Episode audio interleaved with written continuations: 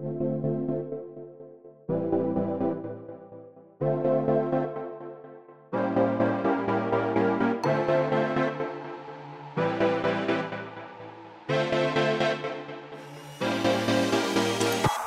Willkommen bei Hooked FM, dem wöchentlichen Podcast von hookedmagazin.de. Wir reden über unsere Eindrücke zu einer ganzen Wagenladung Games, darunter etwa Bloodstained, Ritual of the Night, My Friend Pedro und das Crash Team Racing Remake. Das alles und mehr jetzt bei Folge 226 von Hooked FM.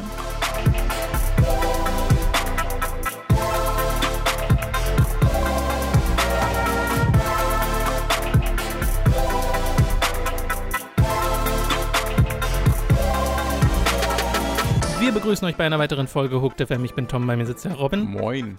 Und wir haben eine nicht sonderlich ausgefüllte News-Folge, dafür eine sehr ausgefüllte Spiele-Folge. Wir haben nämlich im Wesentlichen nur eine ja, Neuankündigung, Meldung, über die wir reden wollen. Und der Rest sind Spieleeindrücke wirklich diverser Titel. Und äh, damit wir da gar nicht lange drum rumquatschen, würde ich sagen, fangen wir einfach mal direkt an. Es sei denn, du hast noch eine Mitteilung für die lieben Zuhörer. Morgen kommt ein neuer WoW-Patch. Das wird aufregend, da freue ich mich drauf. Wir kommen zu den News, angefangen mit der Ankündigung, dass Disaster Report 4 äh, im Westen erscheinen wird, äh, worüber sich sehr viele Leute freuen. Wir gehören dazu, weil Disaster Report 1 haben wir, war das 1? Doch, es war 1, das wir gespielt haben. Oh, ja. Das war SOS mhm. und Raw Danger ist dann der zweite Teil. Den gab es auch noch Okay. im Westen. Okay. Den dritten Teil gab es dann nicht mehr im Westen. Ja. Und den vierten Teil, der wurde erst nicht entwickelt, weil der sollte, glaube ich, schon äh, der, wurde, vorher noch der wurde angeschaut. entwickelt, wurde dann Genau, er wurde entwickelt, wurde Ja. dann gecancelt, wurde dann neu gestartet und Ja. erschien letztes Jahr in Japan und äh, soll dann tatsächlich Anfang 2020 auch bei uns erscheinen für PlayStation 4, für die Switch und für PC. Das ist super cool, dass es sogar ein Disaster Report auf dem PC dann gibt. Äh, das sind Ja, stimmt, sehr ne? einzigartige Spiele, die sehr gewährt sind, gespielt zu werden, auch wenn sie vielleicht nicht die besten Spiele sind. Genau, ja, sie sind sehr eigen in dem, Genau. was sie machen, weil jetzt denkt man so, ja, Katastrophenspiel ist das dann so wie Uncharted, wo alles zusammenfällt und es fallen schon Sachen zusammen, aber man spielt währenddessen noch und es ist gar nicht wie Uncharted. Ja. Ich, mir fällt auch gar kein Vergleich ein, Es ehrlich ist halt gesagt. eher so ein, fast schon ein Point-and-Click-Adventure in 3D. Es ist aber auch nicht wirklich. Aber das Nee, so. aber Adventure ist schon der richtigere Ja. Gedanke, das stimmt, da würde ich dir recht geben. Äh, ja, da freuen wir uns sehr drüber. Ansonsten ist, wie gesagt, newstechnisch die Woche jetzt nicht so viel gewesen. Es gab, äh, also es war der Geburtstag von der Ape Escape-Reihe, die wurde jetzt 20 Jahre Das alt. ist keine News. Naja, äh, es gibt jetzt halt Leute, die so glauben, diese ganzen Geburtstagschannels und jetzt gibt es so einen extra Twitter-Account, dass Diese das alles ganzen Geburtstagschannels. naja, also, also. Äh, die Geburtstagsmeldungen von äh, äh, PlayStation und sowas, so. dass das Hinweise darauf sind, dass vielleicht ein Remaster kommt, gerade auch in der Spyro und Crash-Welle, wo halt so alte Marken wieder auftauchen. Äh, und viele Leute sind große Fans von Ape Escape. Ich glaube, wir gehören da jetzt nicht dazu. Ich habe das noch nie gespielt, um ich ehrlich möchte zu diesen sein. Satz verbessern. Einige Leute sind große Oh, Fans. Ich würde sagen, viele Leute sind Crash Bandicoot-Fans. Also Einige Crash Leute Bandicoot sind, ist wahrscheinlich nochmal eine gr- deutlich größere Reihe, Ape aber Escape-Fans. äh, Ape Escape von dem, was ich dann höre von Leuten, die dieses Spiel gespielt haben, Ja. ist auch heute noch immer sehr beliebt. Aber kann man da nicht einfach Metal Gear Solid 3 das HD-Remake spielen? also ich will, soll das noch Stimmt, da nicht? gab's doch, nee, was gab's da? Da gab es halt so einen eigenen Modus, wo man äh, die finden musste im Dschungel und die gejagt hat. Aber ähm, ich weiß nicht, ob die im HD-Remastered Master überhaupt drin sind. Äh, das, Weiß das ich jetzt auch nicht. Nee. Äh, da klingelt irgendwas ganz weit hinten im Kopf, aber ich habe da jetzt keine Ja. aktive Erinnerung dran. Äh, ansonsten sind wohl Details zum neuen Yakuza-Spiel ausstehend, die sollen dann im Juli kommen, aber boah, es gibt einfach nicht so viel, über das man jetzt noch reden könnte. Deswegen, Aber da, freu- da, da, da finde ich immer noch sehr cool, wie der Hauptcharakter aussieht, weil der einfach so anders aussieht, als Hauptcharaktere normalerweise Ja. aussehen. Das ist im besten Falle der beste Freund vom Hauptcharakter normalerweise. aber der ist einfach der Hauptcharakter und das mag ich sehr. ja. Ja, mal gucken, vielleicht Ja. erfahren wir da demnächst äh, mehr drüber und wenn, dann reden wir wahrscheinlich auch im Podcast Äh, da- darüber. Übrigens davon ausgehen, Judgment haben wir hier noch nicht dabei, einfach weil wir das Stimmt. noch nicht gespielt haben. Das haben wir noch nicht gespielt. ja, ja. Nur, dass ihr euch da nicht wundert. Aber wir haben diverse andere Sachen gespielt und zu denen kommen wir jetzt auch direkt äh, zu den Spielen, die wir in der letzten Woche gezockt haben, nämlich zum Beispiel Bloodstained Ritual of the Night, das äh, Kickstarter-Projekt vom Castlevania, ja, Meister, Schöpfer, wie auch immer ihr ihn nennen wollt, Igarashi heißt er, glaube ich. Und es wird ja auch gerne als Igavania bezeichnet, seine Spiele. Und Ritual of the Night äh, wird so gehandhabt und auch von dem, was ich so von Fans höre, äh, so aufgefasst wie ein spirituelles Sequel zu Symphony of the Night. Weil es ist ein Castlevania im Sinne von Symphony of the Night. Und äh, die Castlevania-Reihe spaltet sich ja auch so ein bisschen in diese zwei Arten von Spielen. Einmal die linearen Jump'n'Runs oder ja, halt 2D-Plattformer. Äh, und dann eben die, wo du wirklich ein nonlineares Leveldesign hast, das eben eher in Richtung Metroid geht. Und das ist Ritual of the Night auch und es ist zusätzlich noch ein richtiges Rollenspiel. Also, dass du äh, Stat-Verbesserungen hast, dass du Level-Ups hast, dass du diverse Items hast, dass du craften kannst und sonst irgendwas machen kannst. Mhm. Und das habe ich jetzt so um die vier Stunden gespielt. Generell war bei mir diese Woche so ein Fall von ich dippe in ganz viele Spiele rein, mhm. ohne jetzt welche so mega intensiv zu spielen. Bloodstained tatsächlich noch am intensivsten. Äh, und es gefällt mir tatsächlich richtig gut. Am Anfang hast du halt so ein bisschen den, ähm, den, ja, ich will es nicht Whiplash nennen, weil so schlimm ist es nicht, aber die Technik und die Grafik ist jetzt nicht der Verkaufsfaktor von Bloodstained. Es sieht halt auf Sie Screenshots immer ultra hässlich aus. Also auch mit der neuen Grafik sogar. Ich meine, hast du die neue Grafik bei dir in den Menüs aktiviert oder spielst du es mit der alten? Kann man das Ja, es hat ja, aktivieren? soweit ich weiß schon, also, also es hat ja diesen Launch-Trailer, wo es äh, die alte neue Grafik. Also ich bin ja, ich habe schon die neuere ähm, Grafik. Ja, also, aber selbst die sieht halt immer noch nicht gro großartig aus. Nee. Also das sieht, er hat immer, die, diese Screenshots haben immer etwas von Unity Assets dort. Das finde ich, das geht dem immer so ein bisschen anheim, dass das so ein bisschen aussieht, passen diese Assets zusammen?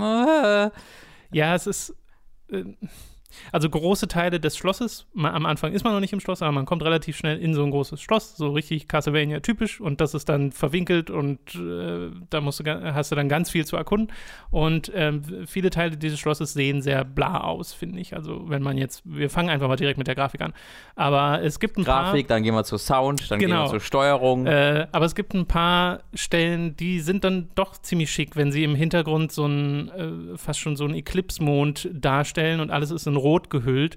Äh, da, da, sind die Farben dann schön intensiv und du hast diese Tiefe, die äh, durch den 3D-Look äh, ähm, zustande kommt, die auch gut rüberkommt. Und da finde ich es dann okay. Und so kleine Gimmicks, dass du halt, ne, Miriam ist äh, Hauptcharakter und sie hat eigentlich einen ein festes Charakterdesign, aber du findest dann mitten im Spiel so eine Art Dämonen Barbier, bei dem du die Frisur ändern kannst, aber auch die Hautfarbe und äh, äh das Kleid, äh, die Kleidfarben und sowas, mhm. was ich ja ganz witzig finde, dass da quasi ein Character Creator dann mittendrin eingeführt wird. Äh, und solche Details mag ich total. Und das Monster-Design finde ich, also ich weiß, was du meinst mit, das Spiel hat manchmal den Look von Unity Asset Store, gerade in den Umgebungen. Bei den Monster-Designs denke ich mir so, das findest du, glaube ich, alle nicht im Unity Asset nee, Store. Nee, ich, ich meine auch nicht aufgrund der Nee, nee, ich, weiß, ich, weiß schon, ich weiß schon, was du meinst, aber ja. genau äh, darauf wollte ich hinaus, dass halt manche dieser Viecher super komisch aussehen. Das begegnest du so einer großen Katze mit Fledermausohren ja. und Hörnern, aber ansonsten sieht sie halt aus wie eine stinknormale Hauskatze, die so zu, halb aus einem Dämonenportal rausguckt und dreimal so groß ist wie du. Ich hielt die am Anfang für einen NPC, den ich ansprechen kann, mhm. aber ist tatsächlich ein Monster, was dann so Feuersachen beschwört oder so. Oder an einer anderen Stelle gibt es ähm, ja, enthauptete Hundeköpfe, äh, die noch an der Leine dran sind, aber trotzdem so zu dir schnellen. Mhm. Fast wie diese, ähm, ich weiß jetzt gar nicht, wie heißt Chomp Chomps aus Zelda, diese mhm. runden Hundedinger, die auch nur so ein großer Kopf sind, nur dass das hier halt ein realistischer Hundekopf ist. Das ist super weird. Aber es ist jetzt nicht so, dass der irgendwie brutal ist oder so, dass du da Nein. du hast einen abgetrennten Kopf. Das ist einfach nur ein, halt ein das Kopf. ist einfach nur ein Kopf. Aber es sieht nicht aus, also weil du, weil du sagst, äh, ähm, enthauptet. enthauptet. Ja, ja. Es gibt ihm so, als ob man noch den brutal, den, den blutigen nee, nee, Stumpf nee. sieht. Ist einfach der, der, Kopf, als ob halt jemand von einem Acid den Kopf einfach abgenommen hat und der ist jetzt das eigentlich. Aber da hast du trotzdem noch das Halsband dran und das Halsband ja. hat eine Kette. Also es ja. ist äh, Also ich habe auch nie was gegen, genau, ich habe, das finde ich alles super cool. Ich weiß nicht, ob es vielleicht fehlender Schattenwurf ist oder sonst irgendwas, warum es auf Screenshots ich, dann immer so. Ja, ja, weil wahrscheinlich manche Sachen so ein bisschen rauspoppen, ja. was dann eigentlich der Lesbarkeit äh, nicht schadet, aber dazu komme ich gleich noch, weil Lesbarkeit ist tatsächlich ein Problem, was ich habe mit dem Spiel an manchen Stellen. Aber so dieses generelle, die, äh, diese generelle Erkundung der Spielwelt, dieses du kommst zu einem Boss und äh, wenn du den Boss besiegt hast, kriegst du eine neue Fähigkeit und mit der neuen Fähigkeit eröffnen sich dir dann wieder neue Wege mhm. und sowas. Dieses allgemeine Metroidvania-Game-Design hat bei mir hier tatsächlich gezündet. Und auch die, diese Level-Up-Rollenspiel-Mechanik hat zumindest mehr gezündet als bei Symphony of the Night. Weil Symphony of the Night habe ich ja jetzt zweimal versucht nachzuholen. Einmal schon vor ein paar Jahren und dann jetzt einmal, als diese zwei Spiele Collection auf äh, PlayStation 4 erschienen ist. Und es hat nicht so richtig geklappt. Ich habe es jetzt auch beide Male nicht so wahnsinnig intensiv versucht, mhm. aber trotzdem auf Anhieb haben die Spiele mich, äh, hat dieses Spiel mich nicht gehuckt. Und das hat Bloodstained schon mal eher geschafft. Mhm. Ich finde, es spielt sich richtig gut. Es fühlt sich gut an, den Hauptcharakter zu steuern. Ähm, es ist wieder so ein Ding, dass der Norm die normale Laufgeschwindigkeit ist relativ langsam, aber wenn du kannst nach unten drücken und springen und dann macht sie so einen Dash, äh, so, ein, so einen Slide und der fühlt sich schneller an als das normale Laufen. Das heißt, ein Großteil des Spiels bin ich am Sliden mhm. durch die Levels. Und ich weiß nie, ob das sowas. Ist das was Gutes, wenn das Spiele machen? Weil in, ich hasse das. In Symphony of the Night gibt es ja auch dieses Ding, dass du so einen Dash nach hinten hast. Weshalb ganz viele Leute so durch das Spiel gehen. Ja, das nur genau deswegen. Dash, dash, dash, dash, Ich bin ja immer jemand, der gerne roleplayt. Also ich laufe so, wie der Charakter gerade auch in der Situation laufen würde und so. Und das, aber gleichzeitig will ich natürlich auch schnell sein. Ja. Und das heißt, wenn dann der Gedanke ist, jetzt, wenn ich schnell sein will, muss ich so die ganze Zeit sliden. Ja, vor allem, du läufst wirklich viel hin halt, und her in dem Spiel. Ich finde das auch für Speedrunner so schlimm, weil du machst ja dadurch ja. äh, machst du einfach so, ihr müsst das komplette Spiel aber immer diesen einen Move wiederholen. Also ich finde, da gewinnt niemand durch. Ich bin mir aber nicht 100% sicher, ob das wirklich schneller ist als das normale okay. Laufen, weil du hast halt so einen kleinen, also ne, ist ja Dash, das heißt, es geht ja, ja. schnell nach vorne, dann wieder ein kleiner Stopp, dann wieder schnell nach vorne. Es fühlt sich aber schneller an. Äh, keine Ahnung, ob es stimmt. Aber äh, was ich auch mag, ist die Waffenvielfalt, die du auch relativ am Anfang bekommst, weil äh, du recht schnell verschiedene Items findest und eine der, eines der Items, das du ganz am Anfang hast, sind einfach so eine Art ja, Kampfstiefel, mit denen du dann kickst. Und das sind sehr, sehr schnelle Angriffe, also wirklich Tritt, Tritt, Tritt, Tritt, Tritt. Äh, und dann findest du aber später auch noch irgendwie ein, äh, großes Schwert oder so und da hast du dann eher langsame Schwünge und die kannst du dann teilweise sogar aufladen. Und dann haben diese einzelnen Waffen noch Moves, äh, die du tatsächlich von Anfang an kannst, aber du findest auch äh, verschiedene so Bücherregale, in denen dir die Moves gezeigt werden, weil du weißt am Anfang einfach nicht, was du eingeben musst für so einen Move. Und bei meinen Stiefeln ist das einfach nur zweimal nach unten und Schlag und dann macht sie so einen, so einen Spin-Angriff, der mhm. halt cool aussieht. Und bei anderen Waffen ähm, äh, gibt es halt andere Moves, wo es meistens auch irgendwelche akrobatischen Manöver sind, die dann extra Damage anrichten, aber ein bisschen Magie kosten. Und äh, das ist, finde ich, auch ein ganz cooles Feature, was die Waffen, auch Waffen des gleichen Typs voneinander dann unterscheiden lässt. Weil ich habe später äh, beziehungsweise diese, dieses nach unten, nach unten und ähm, Angriff für diesen Spin-Move, das ist schon von den späteren Stiefeln, die ich gefunden habe. Die, die ich ganz am Anfang hatte, da hast du dann äh, so ein konntest du in der Luft so einen Wirbel machen, der dich ein bisschen nach vorne transportiert hat und damit tatsächlich auch Orte erreichen, die du sonst nicht erreichen konntest. Äh, was ich auch ganz witzig fand, da, da, kannst du dann so ein bisschen experimentieren in den Levels. Äh, und das macht durchaus Freude. Es erschlägt dich am Anfang ein bisschen mit den ganzen Rollenspielmechaniken, finde ich weil du auch so viele, du hast so Charts, die auf verschiedene Buttons quasi gelegt sind, äh, die aus den Monstern extrahiert werden, die dir dann bestimmte Fähigkeiten geben. Entweder, dass du das Monster beschwörst oder dass du den Angriff von dem Monster bekommst, äh, die dann wiederum auch verschiedenen Mana kosten und verschieden stark sind, mit denen du viel experimentieren kannst. Und es sind richtig, richtig viele, die ich inzwischen habe. Habe allerdings so meine paar Favoriten schon gefunden. Ich habe ein so ein Ding, da kommt, äh, wenn ich die Taste, die Magie-Taste gedrückt halte, ja, stellt euch vor, einfach ein Schwert mit verschiedenen Zacken noch dran, das sich konstant dreht. Und das kann ich, da kann ich die Richtung von bestimmen, in welche Richtung das geht. Und es geht, das macht sogar Schaden durch Schilde durch. Das ist übelst mächtig. Ich habe schon zwei Bosse oder so gehabt, bei denen stand ich einfach nur, nachdem die so ein Opening hatten, habe das gespammt und das habe ich dreimal gemacht, dann waren die tot. Dadurch ging so ein bisschen die Herausforderung verloren, äh, aber das ist, glaube ich, das Risiko, wenn du solche, so viele Moves einbaust. Äh, hat trotzdem Spaß gemacht, weil dann halt so ein bisschen das Machtgefühl mit rüberkommt. Das, was mich bisher am meisten frustriert an dem Spiel, ist die Tatsache, dass auf der Minimap nicht markiert wird, was wo ist. Also du siehst dann zwar, okay, da ist eine offene Tür, in der war ich noch nicht, und da ist eine offene Tür, in der war ich noch nicht, und da und da und da, und irgendwann hast du halt fünf, sechs davon. Mhm. Aber was dir nicht markiert wird, ist, was genau dort ähm, blockiert. Also ob du einen Schlüssel brauchst, ob du eine bestimmte Fähigkeit brauchst äh, okay. oder was auch immer es ist, das musst du dir merken. Doof, du kannst ja. Markierungen machen auf der Map, aber soweit ich das jetzt gesehen habe, kann auch sein, dass ich mich irre, aber soweit ich es gesehen habe, ist es nur eine Art von Markierung, kannst ein so ein Symbol setzen und das, damit kannst du ja auch nicht die Unterschiede darstellen zwischen diesen verschiedenen äh, Blockaden. Und ich hatte jetzt wirklich schon zwei, dreimal im Spiel dieses Ding, dass ich an äh, das eine Ende des Levels erreicht habe, einen Boss besiegt habe, neue Fähigkeit bekommen habe und dann so dachte, okay, wo geht's jetzt weiter? Ja. Gehe ich doch mal an die anderen Stellen zurück. Guck mal, kann ich hier lang? Nee. Kann ich hier lang? Nee. Kann ich hier lang? Nee. Aber hier kriege ich, äh, hier geht's weiter und dann finde ich aber nur einen Schatz und nicht den nächsten Weg zum Story mhm, Progress. Mhm, und das geht dann noch an zwei, drei anderen Stellen und dann denke ich mir halt, ja, wo muss ich denn jetzt hin? Ja. Und es gibt zwei Teleporter, die dich durch das Schloss bringen, aber trotzdem musst du sehr viel latschen. Also ich habe inzwischen schon viel gebacktrackt und die Monster respawnen halt sofort wieder, wenn du aus dem Raum raus mhm. und wieder reingehst. Ähm, so richtig verschwendet ist das dann nicht, weil du ja Erfahrungspunkte bekommst und dann Level-Ups machst und sowas. Also du wirst die ganze Zeit stärker. Aber äh, das fühlte sich jetzt nicht so gut an. Vor allem hatte ich eine Stelle, wo, also da war so ein riesiges Zahnrad. Über dem Zahnrad waren so Zacken, äh, so Spikes. Und ich dachte erst, okay, muss ich irgendwie eine Fähigkeit bekommen, mit der ich klein genug werde, um in dem Zahnrad unter den, also in, dem, in der Lücke des Zahnrads unter den Spikes drunter zu kommen. Weil als ich das mal selbst probiert habe, mich da rein zu ducken, so, also so, so groß wie sie halt ist, du duckst du dich da rein und dann sieht es auch nicht so aus, als ob es dich wirklich schützt. Und dann wirst du von den Spikes getroffen und so ein bisschen nach hinten äh, befördert. Und ich dachte so, ja, okay, kann ich nicht lang. Vor allem, weil es auch richtig viel Schaden macht, von den Spikes getroffen zu werden. Kannst du jetzt nicht dich so oft treffen lassen, äh, wenn du nicht gerade volles Leben oder ganz viele Healing Potions hast. Und dann habe ich das halt abgehakt als, ja, da geht's nicht lang. Ja, da ging es aber lang. Man musste sich nur genau richtig okay. ducken und dann konnte man unter den Spikes lang und da ging es dann tatsächlich auch weiter. Aber bis ich überhaupt das dann nochmal rausprobiert habe, bin ich schon mal eine Stunde, naja. also nicht wirklich eine Stunde, aber bin ich schon mal ja. einmal das Schloss abgelatscht.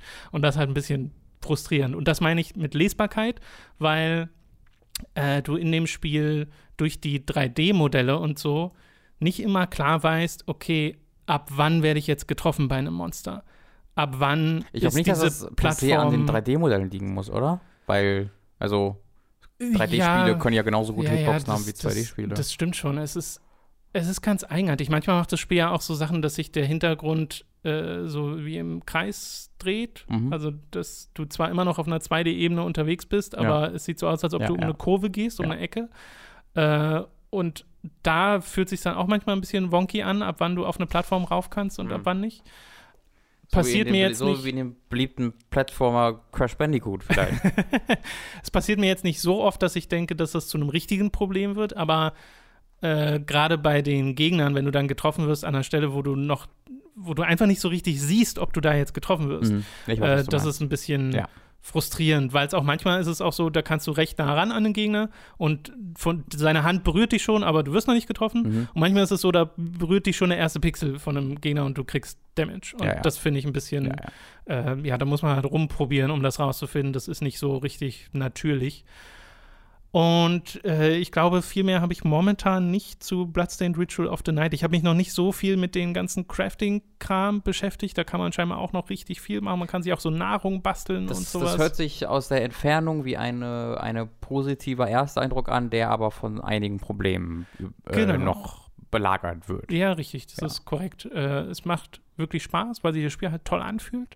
Ich bin jetzt gerade wieder an einem Punkt, wo ich, äh, ich habe den Doppelsprung und ich habe so einen Flammenatem bekommen und frage mich gerade, wo ich lang muss. Ich habe so verschiedene Stellen, an denen sind so eine Art Spiegel oder sowas, wo ich, glaube ich, noch eine andere Fähigkeit brauche, bis ich äh, da lang kann. Oder ich habe sie schon und weiß es ja, einfach das ist das nicht. Das, das kann halt das Frustrierende an dem Genre sein. Das, das ist halt das, ja, was, ja. finde ich, die guten von den wirklich großartigen Spielen des Genres äh, unterscheidet, ist halt, wie oft du hängen bleibst, weil du nicht verstehst, ob du gerade an einem, an, an deinem eigenen Skill scheiterst oder an der fehlenden Fähigkeit. Weil dazu ist man bei Spielen dieser Art sehr schnell geneigt, dass sobald etwas nicht funktioniert, man halt glaubt, das funktioniert nicht, ja. äh, weil man halt eine Fähigkeit noch bestimmt bekommt. Das weiß man ja nie. Man weiß ja nie, ob man noch, wie du sagst, kleiner wird irgendwann mal oder ja, vielleicht oder doch durch Stein oder unsichtbar oder sonst irgendwas. Ja. Ähm, da, da, da, da ist halt Lesbarkeit in diesem Genre besonders wichtig tatsächlich. Genau. Oder also entweder halt die Lesbarkeit in der Spielwelt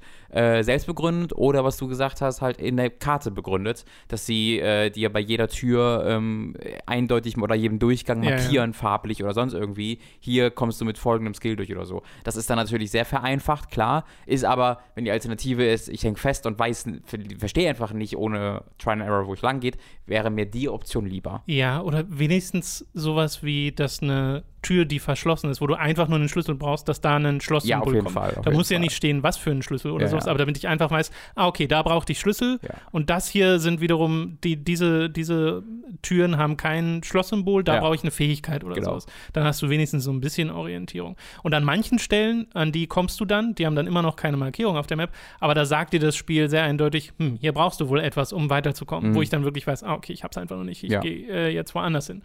Ähm, da ist es so ein bisschen so ein Hin und Her. Äh, ansonsten, äh, spielerisch macht es Spaß. Die Abwechslung, dadurch, dass du so viele Waffen und Fähigkeiten hast, ist ziemlich groß. Ich glaube einfach, dass die Art und Weise, wie ich jetzt kämpfe, wird wahrscheinlich schon wieder sehr anders sein als die der nächsten drei Spieler oder so, weil es halt so viele Ja. Waffen und Fähigkeiten gibt. Also würdest du sagen, der Wiederspielwert, äh, eine ebenfalls sein. wichtige Kategorie, hat, so- ist so bei einer 8 von 10 sogar. Das wird Acht sich von, zeigen, 8 von 10? wenn, 9 von beziehungsweise falls ich es durchgespielt habe, ob da noch Bedarf besteht, es Okay. nochmal Wie durchzuspielen. ist der Sound? Hat es eine deutsche Sprachausgabe? Äh, oh, tatsächlich, gut, dass du sagst. Es hat Sprachausgabe. Aber eine deutsche Sprachausgabe. eine deutsche, keine ja, Ahnung. dann ist Sound 1 von 10. Äh, sehe nicht bei der Computerbit-Spiele. Die gibt es außerdem nicht mehr. das ist Äh, Beispiel bei Gamers Global, das wäre auch nicht. ähm, aber gut, dass du das sagst. Es hat Sprachausgabe und Story habe ich ja auch noch nicht erwähnt, äh, weil sie mir ins, also sie ist mir auch ein bisschen egal. Ja, ich glaube, die muss man auch nicht Äh, erwähnen bei so einem Spiel. Ja, ja, also ja. Du hast halt so den, ich glaube, Bruder von Miriam, den sie verfolgt und sie war irgendwie jahrelang im, im Tiefschlaf, während so eine Katastrophe passiert ist, die die Dämonen des Schloss ins, in die Welt geholt haben und der Bruder ist jetzt böse, aber vielleicht ist das doch nicht so richtig und dem, ja, den jagst du jetzt hinterher. So. Ich, ich bleibe bei Ja. meinem Ersteindruck. Aber der Bruder wird, ich habe es nicht nochmal gecheckt, kann ich eigentlich gleich mal machen, aber der Bruder wird, glaube ich, gesprochen von dem Sprecher von Liquid aus Metal Gear Solid, Ja. während der einer der ersten Bosse und ein Charakter in der Story, der, soweit ich weiß, auch einer der Hauptcharaktere in Curse of the Moon war, Mhm. diesem Pixel-Prequel, der wird gesprochen von David Hayter. Ja, und das auch hab ich die auch Erzählerstimme ja. wird gesprochen von David Hayter. Das hat der, sagt er vielleicht sogar den Namen des Spiels einmal oder so? Ja, Ja, genau, das habe ich einmal, das habe ich einmal gelesen. Und es gibt wohl irgend, auch irgendeinen Sprecher von einem der früheren Castlevania-Spiele, wo Leute begeistert waren. Aber es, Das würde hab ich nicht Das wiedererkennen. habe ich auch alles nur so aus der Entfernung mitbekommen. David Hayter finde ich erstmal, das ist für mich der größte, das größte Verkaufsargument. äh, Für mich ganz Ja, persönlich. es ist auch sehr bisher. witzig, weil als Erzähler redet David Hayter, glaube ich, einfach so, wie er redet, Mhm. äh, was finde ich nur so bedingt passt für so eine Erzählerstimme. Aber als der Charakter, den er spielt, da redet er einfach wie Solid Snake. Geil. Da haben sie einfach gesagt, mach mal Snake. Ja, ja, klar. ja, cool. Genau, das soll es erstmal gewesen sein zu Bloodstained. Äh, falls ich das tatsächlich nochmal durchkriege, äh, melde ich mich nochmal im Podcast. Ich weiß es momentan aber noch nicht. Äh, kommt drauf an, ob ich jetzt rausfinde, wo es weitergeht. Ja. Äh, dann kommen wir mal zu was anderem. Äh, nehmen wir mal was, was wir beide gespielt haben, nämlich My Friend Pedro als nächstes. Mhm. Äh, das hast du, glaube ich, ein bisschen länger gespielt als ich. Wir Weiß ich gar nicht. Wir haben es im Stream angefangen. Also ich bin im dritten Leveltyp. Äh, in der, im großartigen Leveltyp Kanalisation. nee, da bin ich noch nicht. Ich habe Okay. äh, nur ein bisschen weiter gespielt über unseren Stream-Progress hinaus, hatte das Motorrad-Level und hatte danach noch so ein Level mit ganz vielen Schaltern. Ja, So also da, bist, da bist du halt in zweiten Leveltyp dann. Die Baustelle Genau. ist halt das Ja, zweite ja, ja, Level quasi. Und davon habe ich jetzt ein paar hinter mir. Ja, genau. Ähm, Was ja, so- ist denn My Friend Pedro? My Friend Pedro ist ein, äh, also das die äh, ist grafisch 3D, ein Sidescroller allerdings, also zwei, sind man das 2,5D? Nee, ne? Doch, eigentlich schon. Ja, doch. Äh, es- also ein 2, ist halt wie, wie ein Bloodstained auch. Ne? Also man, hat, man Mhm. hat einen 2D-Sidescroller, spielmechanisch, der aber in 3D grafisch präsentiert wird, ähm, wo du ähm, einen, ja, weiß gar nicht, was man da spielt, halt einen Typen mit so einer Maske auf, der Leute totballert. Äh, und das ist halt so ein bisschen Max Payne äh, als Sidescroller, dass du jederzeit eine Bullet Time hast, die du aktivieren kannst, die, die auch, also du hast so viel davon und die regeneriert sich so schnell, dass es eigentlich keine wirkliche Ressource ist, die du managen musst, weil es gab, glaube ich, in diesen äh, Erleben bi- bis, Mhm. bisher einmal eine Situation, wo ich da keine mehr von hatte. Ähm, ansonsten hat man da eigentlich fast immer genug von. Passierte Ähm, mir jetzt auch nicht nochmal. Kleine Korrektur übrigens, ähm, der Voice Actor von äh, Jable, also dem Bruder aus Bloodstained, ist nicht Liquid. Der Okay. klingt nur ein bisschen wie Okay. Liquid. Ähm, du läufst dann durch die Level und ballerst halt Gegner tot und da kommen dann später halt auch noch so ein bisschen Platforming-Passagen hinzu oder seichte Schalterrätsel, wie jetzt bei dir, ähm, wo es dann auch ab und zu mal ganze Level gibt, wo man gar nicht ballert, sondern halt Schalter betätigt. Aber oder die ballert man ja auch. Ja, man ballert auf die Schalter, das stimmt. Ähm, und zwischendurch hat es dann aber immer wieder richtig coole Level, so wie halt das Motorradlevel und halt noch mehr diese Art, cool. wo ich jetzt nicht noch viel mehr einfach spoilen möchte, aber das Motorradlevel ist halt eins, das recht am Anfang ist, wo du das ebenfalls dann so als Sidescroller mechanisch funktioniert und du hast immer noch grundsätzlich die gleichen Fähigkeiten, genau. nur dass du währenddessen mit einem Motorrad eine, eine, eine, Autobahn entlang fährst und halt auch da jumpen kannst und über Autos springst und Loopings machst und ja. hast ja nicht gesehen. Das ist super cool, wenn ja. irgendwie und du kannst ja so in die Tiefe rein, ne? Mhm. Und wenn du dann vor so einer Limousine fährst, dann den Fahrer hinter dir platt machst äh, und kurz bevor die explodiert, nach hinten über sie rüberspringst, mhm. sodass sie unter dir drunter mhm. fährt und dann äh, zerberst ja. das und das in Zeitlupe.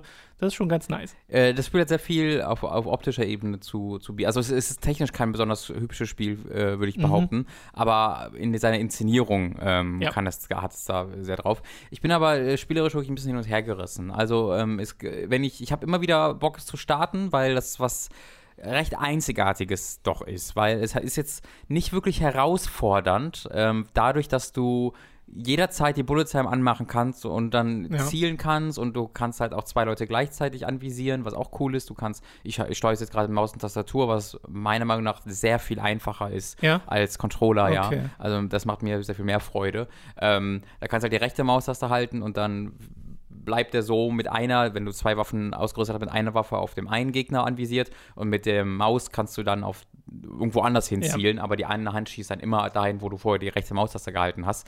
Ähm, und das ist halt auch super cool, wenn du dann irgendwo runterspringst, Zeitlupe anmachst und wenn du Zeitlupe machst und springst, fängt, geht der automatisch auch in so einen Max Payne-Modus, wo er halt so springt, wie Max Payne auch springt, wenn er in Zeitlupe geht ja, und macht genau. dann macht halt Saltos währenddessen und ballert dann in diese zwei Richtungen. Das ist halt mega geil. Ähm, das Problem ist, dass es sehr eintönig ist. Ähm, und man macht halt eh so immer so ziemlich exakt, also jeder, jeder Encounter wird auf die gleiche Art und Weise gelöst. Ähm, und dadurch, dass es dann auch nicht besonders herausfordernd ist, ähm, bleibt dann nur dieses, es ist halt, sieht halt cool aus. Und das ist halt irgendwie dann auch nur eine halbe, dreiviertel für mich wirklich unterhaltsam gewesen und dann hat sich so ein bisschen erledigt, sodass ich jetzt so nach, so nach 15, 20 Minuten höre ich immer wieder auf zu spielen, weil ich sage, jetzt ist es einfach langweilig.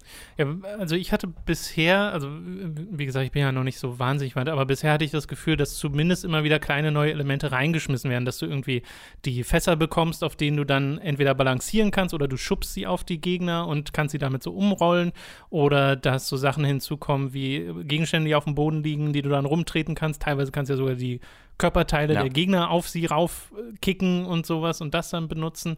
Oder eben ähm, diese, ja, in der, auf der Baustelle kommen dann noch so Schilder hinzu, auf die schießt du und dann cool. äh, reflektiert die Kugel ja. in die andere Richtung und dadurch kannst du dann ja, auch, auch dieser Gegner Fun-Move ist so geil. Dieser was? Wenn du, dieser Fun-Move, ja, wenn du genau. eine Pfanne in die Luft treten kannst und dann auf die Pfanne schießt und dann wird das dann wird Auto-Aim aktiviert und die Kugeln fliegen von der Pfanne aus dann automatisch in die Gegner, die überall rumfliegen. Das ist halt super cool. Ja, es hat halt diese eine Linie dessen, was es möchte, ne? nämlich diese brachiale Action.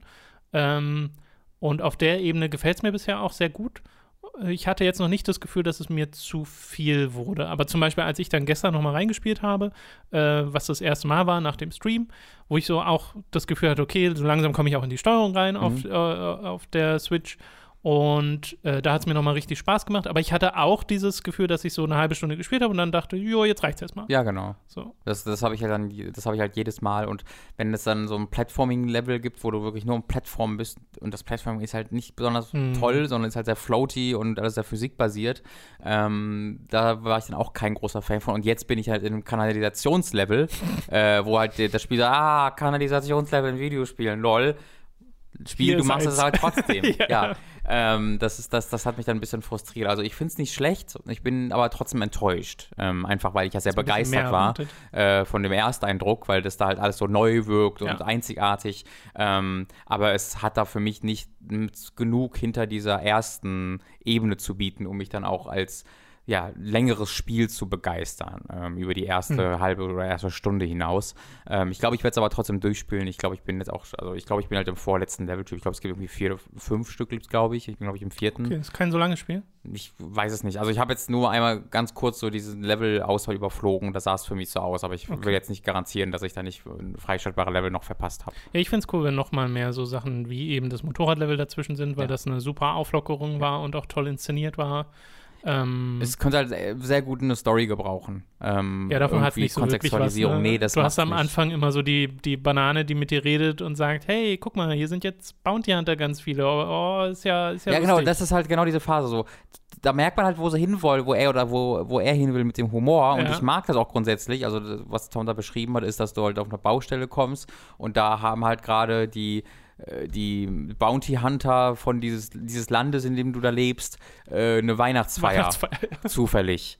ähm, und dann musst du die halt alle killen. Äh, und das ist eigentlich ganz lustig, weil das halt so ist, ich bin Videospiel, I don't care. Aber irgendwie ist es dann nicht gut genug geschrieben und gut genug präsentiert, damit es wirklich lustig ist, sondern es wirkt ein bisschen lame, fand ich Nee, dann. also, ja, ich, ich finde, es ist einfach sehr, sehr egal geworden, weil es es ist ja nur kurz am Anfang des Levels. Da hast du drei, zwei Sätze Hm, von äh, der Banane und dann ist ja der Rest des Levels, ja, ist da einfach Level. genau. Und auch so zum Beispiel am Anfang wird ja dieser, dieser äh, Fleischfabrik-Chef Ja. als Boss angeteased und dann ist der einfach in dieser Motorrad-Chase mit drin. Äh, ist ja auch nichts groß hängen Nee, geblieben, dass das Nee, irgendwie ein, Also ein extravaganter Charakter gewesen wäre oder sowas. Nicht. Da wurde offensichtlich halt eine Geschichte nach, Ja, im Nachhinein. einge- Also äh, ein Vergleich, den wir privat mal gemacht haben, den kann man hier auch nochmal bringen, äh, ist Katana Zero, Ja. äh, was auch so ein High-Octane-Action 2D-Spiel ist, das halt mit einem Katana ist und mit dieser Rückspulmechanik und sich sehr anders spielt, aber trotzdem äh, so ungefähr ähnliche Ziele hat, weil es halt coole Action inszeniert. Und das hat eben noch Story, in der ein bisschen was drinsteckt. Das Sehr hat viel, ja. Charaktere, die dir ein bisschen im Kopf bleiben. Äh, das habe ich jetzt bei My Friend Pedro bisher auch noch nicht gesehen, auch wenn die Idee mit der Banane grundsätzlich eine sehr lustig ist. Mhm. Ähm, äh, ja, vielleicht ist es da ein bisschen hinterher. Ja. Aber ich muss noch mal weiterspielen. Ich Ja. habe da noch keinen finalen Eindruck. Okay. Dann soll es das erstmal gewesen sein zu My Friend Pedro. Wir machen weiter mit Crash Team Racing Nitro Fueled. Das habe ich gestern ein paar Stunden gespielt. Ähm, die ersten, ich bin jetzt in der dritten Welt, glaube ich, mittendrin. Da, wo Eis ist, bin ich Mhm. äh, und äh, dazu sei gesagt, ich habe das Original nie wirklich gespielt, intensiv. Ich habe es einmal kurz bei Giga gespielt, mit Severin zusammen in einem Giga-Gameplay, weil der ja großer Crash Bandicoot-Fan ist, aber darüber hinaus nicht wirklich. Hast du da Berührung mit Überhaupt gehabt? nicht, überhaupt nicht. Gar nicht, Ich habe jetzt okay. auch, ich habe jetzt die, hab die erste Welt da durchgespielt. Also ich habe den ersten Boss, den man da bekämpft, gegen Mhm, den man den Hasen da. Ist das ein Hase? Ist das Das so ein so Känguru-Ding? verrückter, es kann auch ein Känguru Ich sein. weiß es nicht, Ich keine es als Ahnung. Hasen Es interpretiert. kann gut ein Hase sein. Genau, den habe ich besiegt und dann hat die erstmal genug. Okay. Äh, genau, es hat ja diesen Adventure-Modus, wo du so eine Oberweltkarte hast, von der aus du die einzelnen Rennen anfährst und wenn du davon eine bestimmte Zahl erledigt hast, kommst zu einem Bossgegner und der Bossgegner ist quasi dann wirklich ein One-on-One, der hat dann spezielle Fähigkeiten, ähm, ähm, die er benutzt und die du dann, denen du dann ausweichen musst. Und äh, bei mir war am Anfang erstmal so ein bisschen, äh, ich war ein bisschen verdutzt, dass das Spiel technisch auf 30 Frames die Sekunde limitiert ist. Und ich weiß, das ist mega lame, das als erstes anzubringen, aber es ist so ungewohnt nach äh, Team Sonic Racing und nach Mario Kart 8, die so schön flüssig sich anfühlen, dann so ein 30 FPS-Spiel zu spielen. Ja, vor und allem. selbst auf der Xbox One X. Ja, ja, und vor allen Dingen äh, muss halt für jedes 30 FPS-Rennen gefühlt drei Minuten geladen werden. Äh, Die Ladezeiten sind extremst in diesem Spiel. Also so weit, dass ich, also allein die Ladezeiten äh, führen dazu, dass ich nicht mehr spielen werde, sobald bevor es nicht gepatcht wird. Okay. Weil ich war so gelangweilt in diesen ersten, in dieser ersten Welt dadurch, dass du ja immer zwei bis drei Minuten, also die Rennen gehen meistens so drei Runden, die Runden gehen meistens so eine Minute. Das heißt, du fährst drei Minuten und musst dann immer, weil ich habe nicht mitgeschaut, aber es fühlte sich wie 40 Sekunden an, so eine es ist so Ladezeit. ungefähr, oder? es sind so 30 bis Ja. 40 oder 25 bis 40 Sekunden. Und das ist halt, so finde ich, eine absurde Ladezeit, Spielzeit-Ding, wenn ich ein Drittel fast damit verbringe oder ein Viertel damit verbringe, Naja, meine Spielzeit allem, zu laden. weil du ja auch die Art und Weise, wie es aufgebaut ist, äh, spielt ja musst halt rein. immer ne? wieder du wirst, laden, genau. Du lädst von der, vom Rennen in die Oberwelt Genau. die halbe Minute, dann fährst du fünf Sekunden zum nächsten Ja. Rennen und lädst dann wieder eine halbe Minute Genau. in das eigentliche Rennen. Genau, das finde ich halt wirklich schlimm. äh, und deswegen habe ich dann nicht, auch nicht so viel gespielt. Aber die 30 Frames, ich glaube, die, die bemerkt man deshalb oder die wirken deshalb äh, doppelt langsam, weil das, weil Crash Racing hier sowieso schon ein sehr langsames Rennspiel ist. Ähm, wenn du einfach mal vergleichst, wie schnell du fährst, dann du fährst hier langsamer als in Mario Kart oder in Crash äh, oder in Sonic. Ähm, wenn du wenn du mit Vollspeed geradeaus fährst, dann wirkt das deutlich langsamer. Ist das so? Ja, das ist mir schon in dem Preview, weil ich habe mir auch, als ich mir im Voraus Gameplay angeguckt dachte ich mir so, warum wirken das so mega langsam? Und habe mir dann einmal Preview-Sachen, die halt in dem Player auch mit 30 Frames liefen, von Sonic so angeguckt. Und das ist auch, Sonic ist schon kein besonders schnelles ja, Spiel, ja. finde ich. Aber selbst das wirkte schneller als, ähm, als Crash Team. Was aber, glaube ich, auch darin begründet liegt, dass halt Crash Team einfach ein sehr viel technischeres Spiel ist. Ähm, ich weiß gar nicht, also ich weiß nicht, ob es, wenn es ein schnelleres Spiel wäre, ob es dann auch ein besseres Spiel wäre. Ähm, es ist aber halt so, weil es ein relativ relativ langsames Rennspiel ist und dann halt auch mit 30 Frames läuft, ähm, wirkt es dann halt doppelt ein bisschen. Genau, vielleicht fällt es dann doppelt so genau. sehr auf. Äh, es war auf jeden Fall einfach nur bei mir dann eine Gewöhnungssache, weil als ich dann, als ich dann ein paar Rennen gespielt habe, habe ich nicht mehr so wirklich drüber nachgedacht, dass es nee, 30 FPS ja. sind.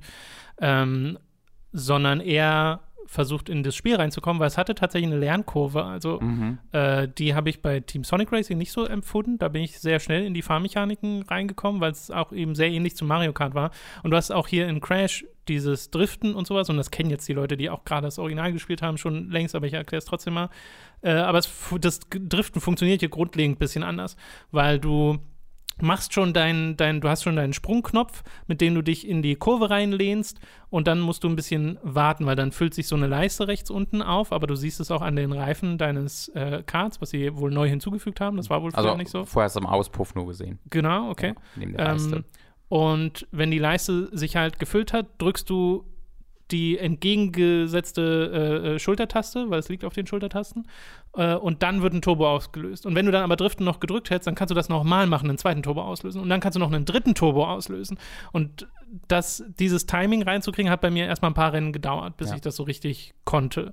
Äh, und dann wird es aber teilweise super cool, weil du merkst, wie die Strecken darauf gebaut sind, dass du das ausnutzen sollst. Und zwar auch in Kombination mit äh, den Sprüngen, weil es gibt oft so kleine Rampen, wenn du dann an der Spitze der Rampe diesen, die Sprungtaste nochmal drückst und dann aufkommst, machst du auch nochmal einen Boost. Mhm. Und du kannst teilweise halt so fahren, dass du nie nicht boostest. Mhm. Äh, das kriege ich noch nicht hin, aber okay. das kriegen bestimmt die Pros hin, aber ich krieg's noch nicht hin.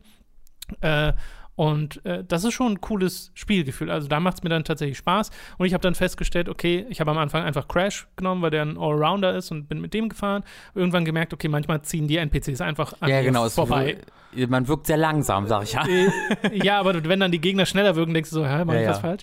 Äh, und dann, das lag zum einen sicherlich daran, dass die, die Mechanik noch nicht 100% drin ist. Zum anderen bin ich dann aber mal auf Tiny Tiger äh, gewechselt, was einer der Speed-Charaktere mhm. ist. Also er hat eine hohe Höchstgeschwindigkeit. Und mit dem kam ich dann geschwindigkeitstechnisch besser klar. Bin jetzt wiederum an einer Strecke angekommen, so eine Drachenmine, äh, wo es so eine Kurve gibt, die komme ich einfach nicht so richtig rum mit dem mhm. Typen. Also musste, glaube ich, richtig reinbremsen. Das oder ich habe es noch nicht es rausgefunden. Gibt, es gibt einen speziellen Bremsmove, Bremsmove der nichts mit äh, Driften zu tun hat wo du auf genau, die. Bremstaste hältst und dann dich zur Seite drehst und dann machst aber du auch das so macht, Spin. Genau, aber auch das machen bestimmte Charaktere also haben da engere Kurven als andere, okay, habe ich zumindest okay. das Gefühl. Äh, ja, also da ist es bei mir immer noch so, okay, ich muss noch ein bisschen reinkommen in die Art und Weise, wie dieses Spiel sich einfach spielt. Darf ich da kurz, weil du gerade bei Geschwindigkeit warst, äh, von dem mhm. Charakter. Äh, Crash Team macht etwas, was ganz, ganz, ganz viele Rennspiele machen mit Boost-Funktion. Und das ist ein krasser Pet-Peeve von mir. Da nehme ich mal für den nächsten oh, Podcast vorweg. Und zwar ist es so, dass die dann, wenn du einen Boost aufnimmst, so als, als Power-Up und dann das Power-Up aktivierst, dann wird die gesamte Welt in dieses, äh, die Unschärfe getunkt und äh, es sieht einfach von den grafischen Effekten so aus, als ob du gerade 400 km/h schneller fährst. In Wahrheit ist es so, dass du ungefähr 2 km/h schneller fährst. Das machen Spiele ganz oft, wenn du Boost aufnimmst, dass das, dass die, dass das allein optisch so aussehen soll, als ob du gerade unfassbar wegziehst.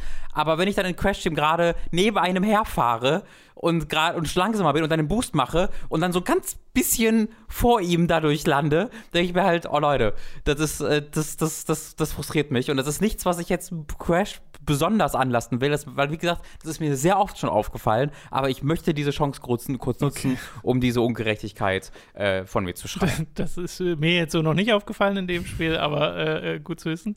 Ähm, das Ding ist, es macht mir Grund grundsätzlich Spaß, mhm. die Fahrmechaniken. Ich mag auch sehr, dass es sich eben anders anfühlt als die anderen Spiele, weil ich habe direkt danach nochmal Sonic angeschmissen und nochmal Mario Kart 8, was ich gerne mache bei den Spielen, weil die sich halt gut vergleichen lassen.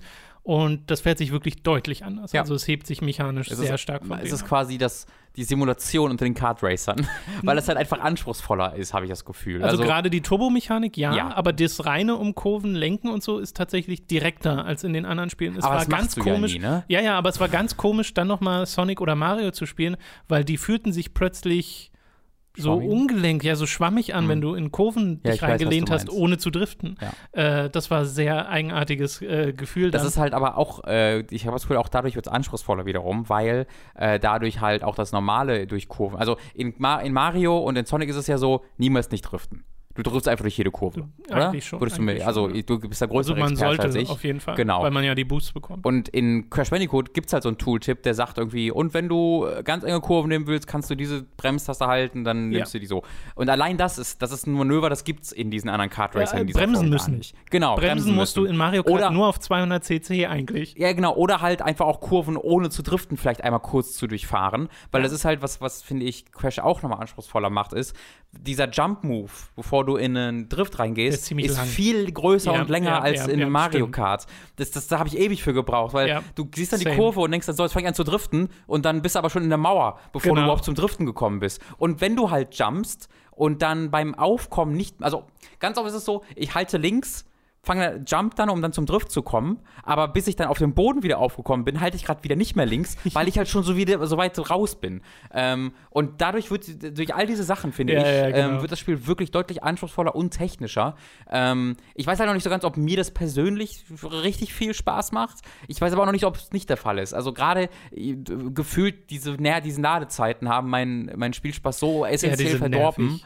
Ähm, genau, dass Aber ich halt immer, wenn ich fertig war mit dem Rennen, schon so, ach fuck, jetzt lädt er wieder. Und immer, wenn ich zum Rennen, ach, jetzt fuck, du lädst ja immer zweimal. Ja, ja, genau. Äh, ja, bei mir war der Effekt, also auch, dass mich die Ladezeit genervt haben, aber auch dieses mit jedem Rennen hat es mir mehr Spaß gemacht, weil ich ja. mehr in die Mechaniken reinkam und die Items halt langsam kennengelernt habe, wo es ja auch so Sachen gibt, du hast, hast ein Schild, das Schild kannst du dann aber auch abfeuern und sowas. Ähm, und äh, dieses, dieses Kennenlernen mit Crash Team Racing funktioniert schon. Ähm, und es ist ein hübsches Spiel, finde ich. Mhm. Also gerade die Umgebungen sehen echt toll aus und auch die Charaktere, Charaktere sehen gut aus.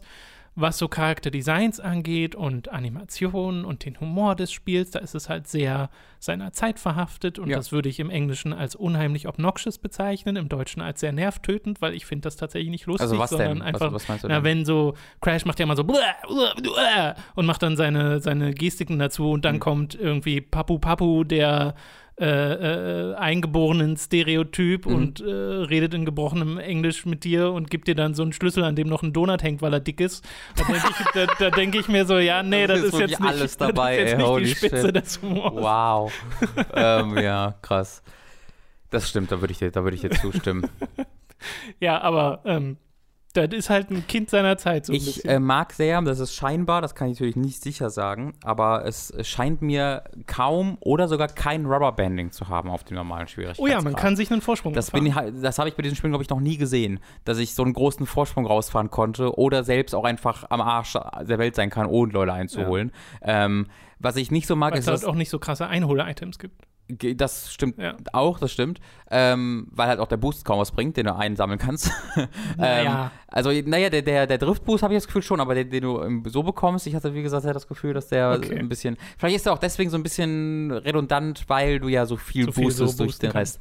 Ähm, ich halte das Spiel aber für deutlich zu, zu schwierig auf normalen Schwierigkeitsgrad von Anfang an. So, halt dass es halt frustrierend ist äh, oder frustrierend werden kann. Also es, es hat, ich hatte wirklich so ein, zwei Rennen, ähm, die ich halt gewonnen habe durch Glück oder dann auch verloren habe durch Pech. Ähm, ich weil, hatte zweimal hintereinander ein Rennen, wo mich der Gegner um unter 0,5 Sekunden in der Zielgeraden geschlagen hat. Okay. Und du musst Erster werden. Das ist halt auch so das man Ding. Muss Erster äh, man werden, muss genau. Erster werden, um weiterzukommen, ja. um wirklich das Rennen als Gewinn abzuschließen. Du bekommst zwar auch so eine Währung, äh, für, wenn du verlierst. Ich weiß noch gar nicht, was man mit der Währung macht. Ich, äh, wahrscheinlich äh, Sachen dieser ähm, Sachen, dass du dir halt neue ja, es gibt Skins so kaufst Customization und, so. und, sowas, aber ich. Ja, es gibt halt wirklich halt so Overwatch-Skins für ähm, Genau, also auch für die Charaktere. Haben. Ja. Genau, also ich vermute mal, du hast ja viel Customizing auch, dass du das Generell, ich habe mal, also ich bin dann mal in den äh, Offline- Local-Player-Modus gegangen, um einfach mir nur eine Streckenliste zu zeigen. Ja. Das sind ja mega viele. Ja, es sind halt die vom Sequel auch alle mit dabei, ne? Ja, es, es ist, die absurd. von Crash Team und von Crash Team, wie auch immer das Sequel hieß. Äh, Gab's ein Sequel? Und ja, es hat einen zweiten Teil, da wusste ich auch nicht, aber die sind auch alle drin. Äh, und soweit ich weiß, aber ich weiß. Es sind auch neue Strecken dabei. Genau, und soweit ich weiß, gibt es dann auch noch neue Strecken zusätzlich. Äh, also da, da, da, steckt wirklich eine Menge drin. Wenn du liegst in Crash Team, äh, in, in, in, Crash Bandicoot war ja auch drei Spiele in der Collection drin, was ja auch echt ordentlich ist. Also diese Collections, die lohnen sich schon.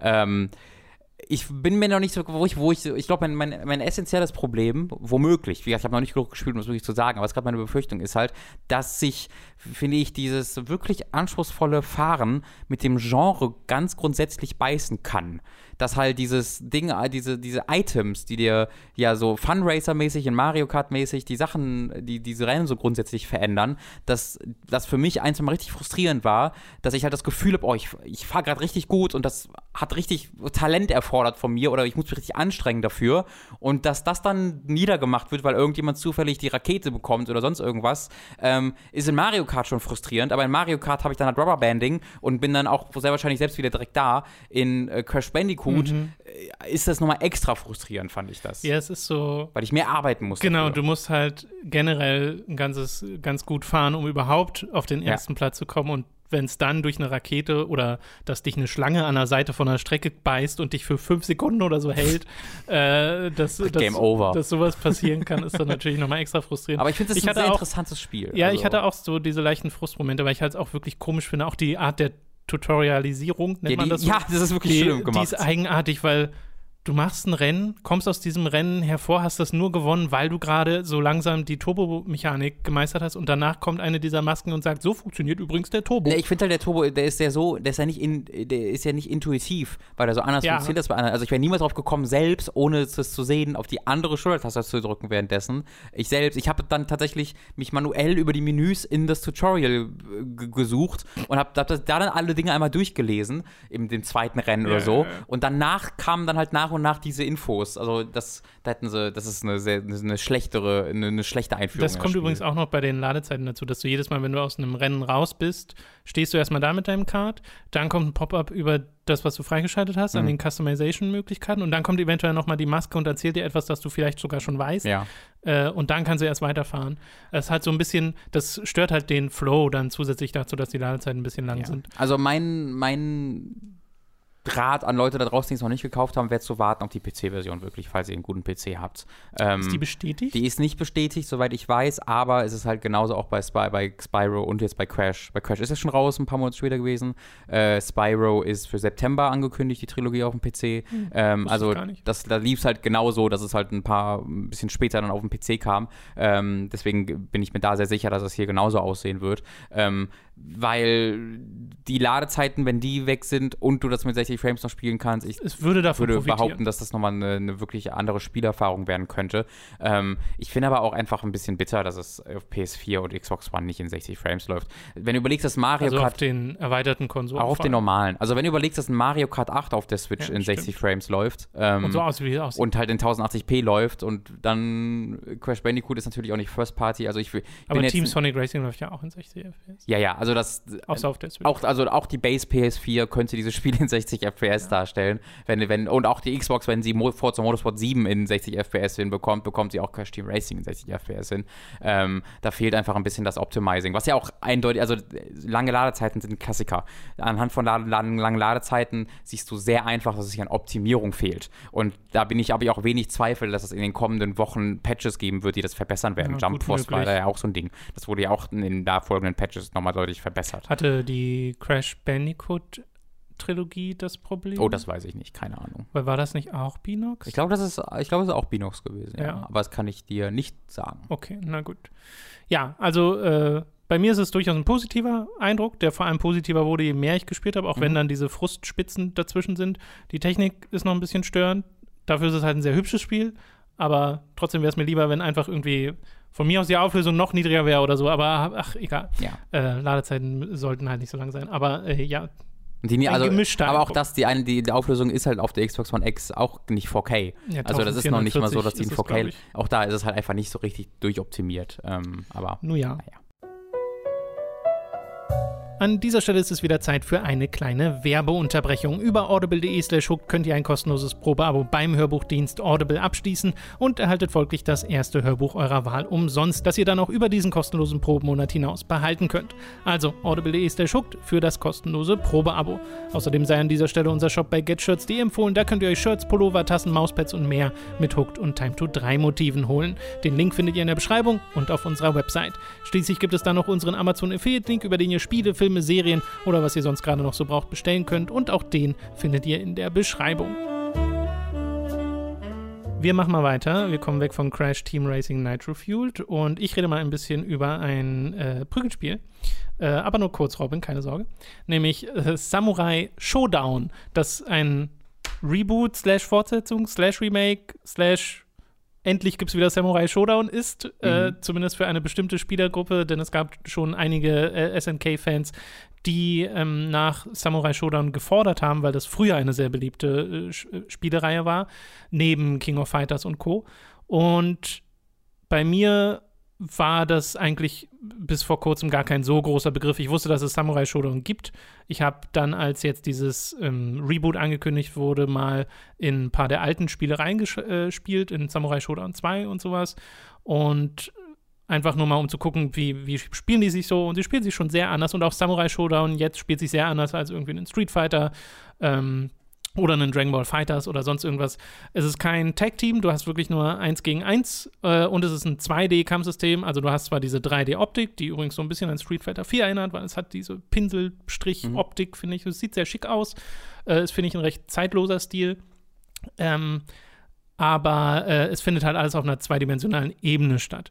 Und es macht mir richtig Spaß. Es ist ein sehr methodisches Kampfsystem, wo du irgendwie nur zwei, drei Schläge landen musst und du hast 90 Prozent des Lebens vom Gegner weggeslasht.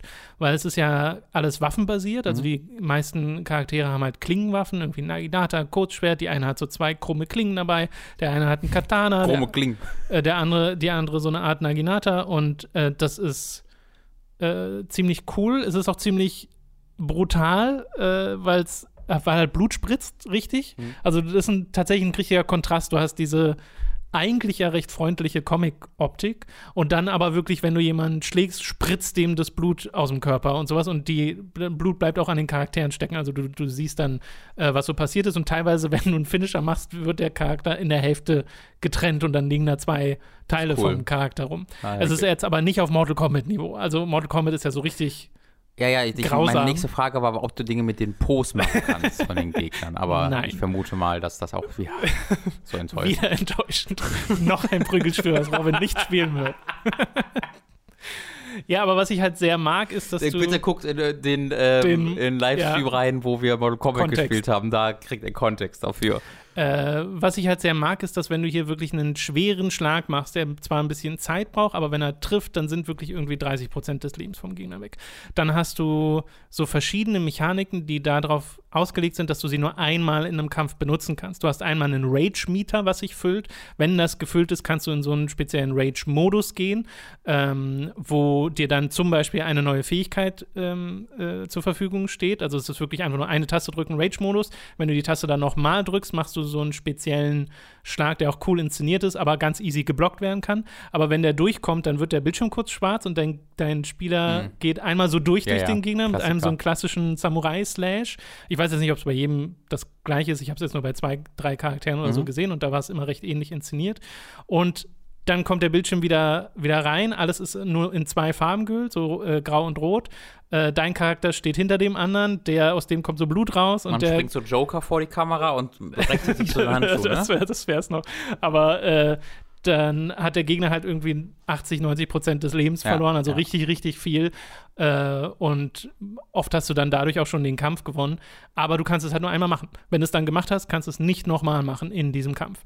Und dann gibt es noch einen anderen Move, das ist so das Äquivalent zum, äh, zu, zum Ultra-Combo oder sowas aus, ähm, äh, zum Ultra-Special aus ähm, Street Fighter 4 und Co ähm, wo du wirklich eine etwas kompliziertere Eingabe machen musst, die aber auch bei jedem Charakter, glaube ich, das gleiche ist. Ich glaube, es ist vorn und dann ein Halbkreis von hinten nach vorn oder andersrum.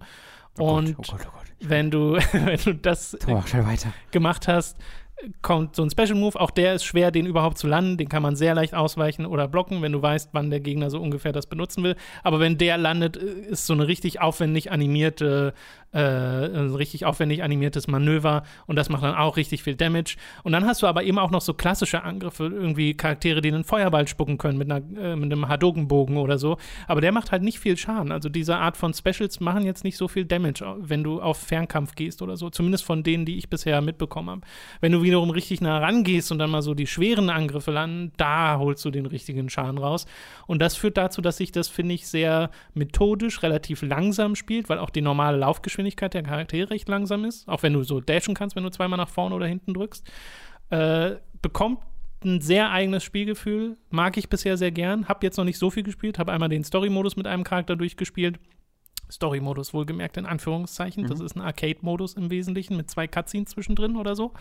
Und das ist so, da kämpfst du halt gegen, ich glaube, neun äh, Kämpfer oder sowas und dann bist du durch, kriegst eine kleine Szene für den jeweiligen Charakter, mit dem du es durchgespielt hast und das war's. Das mhm. ist halt eigentlich ein Arcade-Modus. Story-Modus ist eigentlich der falsche Begriff. Ähm, du hast ansonsten im Singleplayer noch einen klassischen Survival-Modus, einen Time-Trial-Modus und noch einer, der mir gerade entfallen ist, aber halt so klassische Kampfspiel-Modi. Man merkt, dass das nicht der Fokus dieses Spiels ist, der Singleplayer. Ja. Es ist eher dann auf Multiplayer, Online und so ausgelegt und das habe ich halt noch gar nicht ausprobiert. Äh, da kann man auch erst nach Release wirklich Aussagen drüber treffen. Was ich aber machen will, ist mit Leo das Spiel mal zocken, auch bei Time to 3 wahrscheinlich. Äh, dann können wir es euch da noch ein bisschen zeigen. Und Leo und ich sind ja sowieso Fans des Genres. Und ich glaube, Leo kennt sich ein bisschen mit Samurai Showdown aus, wenn ich mich jetzt nicht komplett täusche. Er ist zumindest ein bisschen SNK-affin. Er mag Kampfspiele ich. und ist alt. Es sind alle Voraussetzungen. Da ist alles gegeben. möglich, ne? Ähm, ja, da seht ihr dann vielleicht noch mal mehr. Mein erster Eindruck ist auf jeden Fall sehr positiv. Ich äh, mag auch die verschiedenen Charaktere, die habe ich jetzt gar nicht beschrieben, aber da hast du halt teilweise so einen klassischen Samurai. Du hast so eine Lady, die äh, auf mysteriös macht, deren Stickwo ist, dass sie nie lächelt und eher so ein bisschen äh, bösartig rüberkommt. Die hat zwei so krumme Klingen und deren Special. Hör mal auf, die krumme Klingen zu nennen. Die, das macht mich fertig. ich weiß nicht, wie die heißen. Aber du hast für alle Namen, du hast für alle Schwerter den professionellen Namen. Ich weiß Namen. aber nicht, wie die heißen. Das ist, das ist äh, sehr. Eigentlich sind es gewählte gemein. Klingen. Wenn man, wenn man die haben bestimmt einen tollen Namen. Die haben bestimmt einen tollen Namen. Ja. Äh, nennen wir sie mal Chris. Und äh, die hat äh, auch einen ganz äh, schicken Special Move, wo sie, wo der Bildschirm kurz weggeht und dann ist sie ganz nah, dann hast du plötzlich Ego-Perspektive, wo sie ganz nah an dir dran ist und dir so in die Augen schaut und danach mit ihren beiden Schwertern dir den Hals durchtrennt. Ja. Das ist ziemlich lustig. Äh, ja, cooles Spiel bisher. I like. Cool.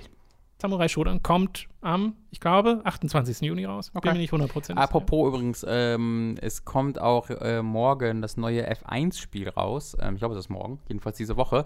Ähm, auch dazu werdet ihr heute leider nichts hören, weil ähm, wir haben da einen Code bekommen. Äh, das war allerdings, äh, also mit dem Code konnte, konnten wir dann aus wegen technischer Probleme äh, nicht vor Release spielen. Mhm. Äh, das war so auch nicht vorgesehen vom Publisher, aber da gab es leider von deren Seite aus ein paar Probleme. Deswegen ähm, können wir das Spiel auch erst zum Release selbst spielen. Ja. Deswegen werden wir erst nächste Woche äh, hier was darüber hören. Ähm, sorry dafür, falls ihr darauf gewartet habt. Genau. So, wir haben jetzt noch ein paar äh, ältere Spiele. Mhm. Unter anderem zum Beispiel eins, was ja eins meiner Lieblingsspiele ist, was mhm. du äh, gerade spielst, nämlich Valkyria Chronicles. Genau, das spiele ich schon seit einer Weile. Ähm, das habe ich mir auf der Switch mal vor, ich glaube, zwei Monaten gekauft. Ähm, für unterwegs ursprünglich, ne? Vor, also genau, für unterwegs, weil ich äh, ja immer mal wieder alle paar Wochen und Monate in die Heimat fahre, habe ich dafür immer vier Stunden Zugfahrt vor mir und dann auch, wenn ich dort in der Heimat bin, ist es für den Garten sowas ganz Cooles. Ähm, wenn die Sonne nicht zu sehr scheint, weil man da nichts mehr sieht und dass das im Jahre 2019 immer noch ein Problem ist bei Bildschirm, ist einfach indiskutabel. Aber ist eine andere Kampf der Sonne. Äh, ja. Ähm, ich gefällt mir, es gefällt mir aber sehr, sehr, sehr, sehr gut und deswegen wollte ich da auch gerne nochmal äh, die Chance zu haben, auch nochmal drüber zu reden. Ähm, ich bin vor allem, also ich bin, ich bin relativ überrascht von dem Spiel auch, weil es ähm, so dir immer wieder so viele neue Elemente bietet. Ich glaube, ich bin jetzt zehn Stunden drin, äh, vielleicht ein bisschen mehr. Ähm, bin im Kapitel 9, glaube ich, von 18 oder 10, irgendwas um den Dreh, den Dreh rum. Ähm, und in jedem dieser Kapitel hast du in, bisher in den allermeisten Fällen einen Kampf, manchmal auch zwei. Also mhm. ich, ich habe wahrscheinlich jetzt insgesamt so 12, 13 Schlachten geschlagen, plus noch zwei, drei Szenarien. Hm, äh, ja, genau. Skirmishes, genau, die sich so freischalten, also vielleicht so 15 Stück. Äh, und diese Skirmishes sind halt Wiederholungen anderer Kämpfe genau. ohne große Veränderung, aber in der normalen Geschichte, die, die Kämpfe, ähm, da hat es bisher noch nie zweimal das Gleiche. Äh, bisher war jeder Kampf in irgendeiner Art und Weise eine Variation äh, des grundsätzlichen Spielprinzips. Das ist manchmal sehr extrem ähm, und das gefällt mir dann auch nicht so gut, wenn es zu extrem wird, wenn du dann zum Beispiel so eine Stealth-Mission hast und mit zwei Leuten über so eine große Map schleichen musst. Da das fühlt sich dann so ein bisschen erzwungen an, mhm. fand ich, in das System rein. Aber wenn du halt äh, einen, gegen einen großen Panzer zum Beispiel äh, kämpfst und dafür irgendwelche Wände umschmeißen musst äh, und aber ansonsten einen klassischen Kampf halt erlebst mit diesem einen Ding, äh, das finde ich halt super cool. Und das hat das Spiel immer wieder, dass es jetzt sagt, okay, jetzt sind diese zwei verschiedenen Truppen voneinander getrennt in der Map und du musst sie zusammenführen. Jetzt hat ja. diese eine, jetzt ist diese eine Truppe äh, im Vorteil, aber die andere im Nachteil und du musst überlegen, ob du zuerst die andere aus diesem Nachteil herauskämpfst oder ob du stattdessen dich auf die andere Truppe konzentrierst, um die möglichst schnell zu denen zu, äh, zu, zu stoßen. Manchmal kannst du selbst einen Ambush legen in der Story und hast dann einen Vorteil, manchmal wirst du geambusht. Es schafft einfach wirklich immer wieder dass du irgendeine Variation hast, wo du immer wieder überrascht wirst. Finde ich super cool. Ähm, ich, will, ich hätte mich gefreut, wenn es in irgendeiner Art und Weise eine Möglichkeit gegeben hätte zu scouten oder so. Also nicht über die Ingame-Einheit der Scouts, ja, sondern irgendwie äh, im Voraus, dass du Währungen oder sonst irgendwas bezahlst, dass du quasi so Informationen schon mal bekommst, weil mir ein bisschen oft die Kämpfe auf Trial and Error hinauslaufen. Dass ich erst im Kampf verstehe, was es ist, was ich machen muss, um zu gewinnen. Aber bis ich das verstanden habe, ich schon zu viele Einheiten verloren habe oder zu schlecht gespielt mhm. habe, sodass ich dann nochmal neu starten muss, um vernünftig von diesem Wissen profitieren zu können. Also diese Panzerbeispiel, was ich genannt habe, ist dafür ein ganz gutes Beispiel. Ähm, bis ich da verstanden habe, weil es gibt eine spezielle Art und Weise, wie ich gegen diesen Panzer kämpfen muss, ja. damit ich den überhaupt besiegen kann, ich die Mission gewinnen kann, war schon so spät, dass ich kaum mehr eine Chance hatte, davon auch zu profitieren. Ähm, und dafür, deswegen musste ich es dann neu starten. Das fand ich ab und zu ein bisschen, ein bisschen schade. Äh, ich überlege gerade, muss man das grundlegende Prinzip Hörern von Hooked FM erklären von Valkyria Chronicles? Ähm, vielleicht mal ganz kurz, also ich glaube, ganz grundlegend muss man nicht werden, aber es ist im Grunde, äh, wenn, ich, wenn, ich, wenn ich ganz simpel werden will, ein bisschen XCOM in 3D, dass du ähm, einzelne Charaktere steuerst. Die Charaktere können sich eine bestimmte ähm, Weite fortbewegen, je ja, nachdem, was für. Genau, in der Third Person steuerst du das. Je nachdem, welchen Charakter du auswählst, kann er dann weiter oder nicht so weit laufen. Äh, und dann hat er eine Auktion, Aktion, die er ausführen kann: heilen, Granate werfen, mhm. ballern.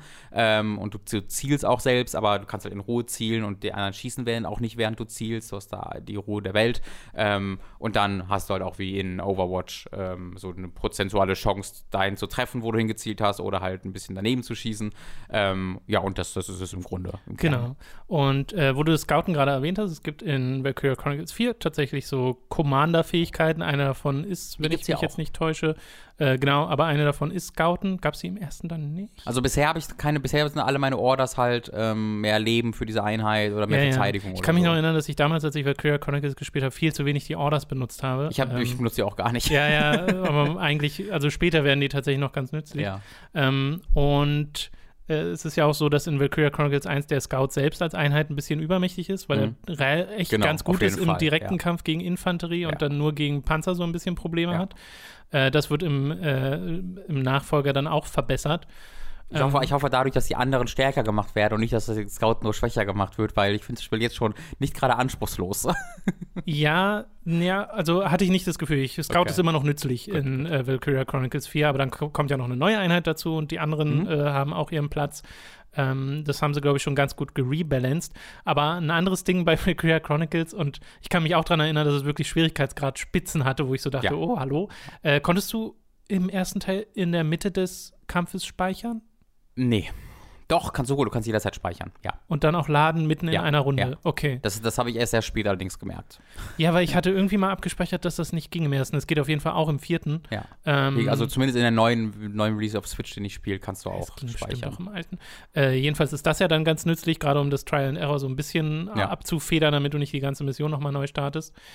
Aber Davon gibt es keine Funktion, das ist nervig. Wenn du eine, Neustart? wenn du eine Mission neu starten musst, musst du dich umbringen lassen äh, und verlieren, weil du ansonsten nur laden kannst. Und oh, okay. also wenn du nicht direkt vom Kampf gespeichert hast, kannst du die nicht easy neu das laden. Ich jetzt auch nicht mehr ähm, was ein bisschen schade ist. Ja. Und was ja ein so ein Ding ist, ähm, das hat Valkyrie jetzt 4 auch nicht so wirklich gefixt, äh, der Schwierigkeitsgrad bei Valkyria Chronicles entsteht ja dadurch, dass es viele Gegner sind Mhm. und die Platzierung der Gegner weniger die Intelligenz der Gegner. Ja. Weil die sind ja teilweise echt strunzdumm. Aber da bin ich auch froh drum. Also ganz ehrlich, es gibt so Situationen, so, oh, die können mich jetzt so einfach alle, Ja, alle genau. fertig machen. Aber sie machen es nicht. Ich glaube, ich die einzige Möglichkeit, wie ich dieses Spiel überhaupt genießen kann.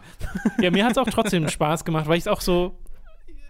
Es ist so sehr eigen. Also, es gibt ja eigentlich nicht wirklich Spiele, die so sind wie Valkyria Chronicles und ich finde es sehr. Also spielerisch natürlich schon, aber in seinem. Ja, aber in, diesem, in der speziellen Mischung mit Third-Person-Perspektive Genau, und dann gehst du diesen bestimmten Weg und das hat genau gereicht, mit dem Scout noch dahin zu kommen und Ja. dann machst du die Headshots auf dem äh, feindlichen Gegner und die haben dann dieses befriedigende Geräusch und dann Mhm. ist der kaputt und Ja. ist vielleicht noch ein Commander, dann verliert der einen Command-Point der Gegner und so. Das Ja, ist ja. schon irgendwie sehr ein stimmt. schöner, schöner Loop, Mhm. finde ich. Also das, das wäre alles äh, ziemlich cool, das macht mir auch Freude, aber ich finde so, so wirklich so richtig cool wird es halt dann im Zusammenspiel mit der Präsentation und der Story, weil die ist dann halt ebenfalls sehr einzigartig. Ähm, mich hat es tatsächlich halt an, also ich habe die dritte Season oder die- den zweiten der dritten Season von Attack on Titan, die tatsächlich immer noch läuft, wurde ich in den Kommentaren ja auch äh, Ja, ja. Äh, verbessert, dass das gar nicht nur diese wenigen Folgen waren, die ich dachte, ähm, was sehr cool ist. Aber ich bin halt so, so, so ein bisschen durch Valkyria Chronicles da drauf gekommen, ähm, weil es ja dieses, ähm, dieser Anime-Stil ist, aber dann mit sehr europäischen Genau. Figuren und Namen. Es ist ja der Zweite Weltkrieg, der dort äh, in, als fiktive Variante In ähm, inszeniert wird, genau in Europa. Und du hast halt äh, die, die, die, ja, wie heißen sie denn, die schwarzhaarigen Figuren? Aber die sollen ja, Darsen. die Darsen sollen ja hier die Rolle der Juden einnehmen, Yep. äh, die als, als, als verfolgte Gruppierung. Ähm, da muss ich sagen, da hätten sie sehr gern drauf verzichten können, weil sie das halt auch wieder so, also dafür ist das Spiel nicht. Dafür ist das Spiel zu Anime und zu viel gut, als dass es dieser Thematik gerecht werden könnte, weißt du? teilweise schon sehr dark, trotz dieser Das glaube ich dir. Anime, Allerdings ist, du, du hast halt einen krassen Antisemit in deiner Gruppierung. Ja, und du hast niemanden, der sagt, bisher zumindest nicht, Alter, du bist ein Antisemit, shut the fuck up, sondern du hast immer so, ja, man muss das ja auch verstehen und ach, ihr, ihr beide müsst euch einfach ein bisschen anstrengen, dass ihr euch verstehen könnt. Also, äh, ne, die, die, die, die Jüdin und der Antisemit haben beide gleichmäßig, Ja, ja. müssen sich gleichmäßig Das ist ein anstrengen. bisschen naiv. Gen genau, da ist es halt sehr naiv. Ähm, deswegen glaube ich halt, dass bei dieser konkreten, also dieses konkrete Ding, dass es diese eine Gruppierung gibt, da hätte ich jetzt drauf verzichten können. Mhm. Es ist aber nicht so, dass mir das das Spiel versaut oder so. Äh, ich bin wirklich sehr, sehr angetan von diesem von dieser Mischung aus, ähm, hier zeigen wir die Horror des, die, die, den Horror des Krieges auf sehr, wie du sagst, ähm, Nee, was hast du gerade für ein Wort? Naiv, nicht- Naiv, genau. Ich wollte klischeehaft sagen, aber naiv ist das bessere Wort. Auf diese sehr naive Anime-Art und Weise. Das finde ich aber durchaus.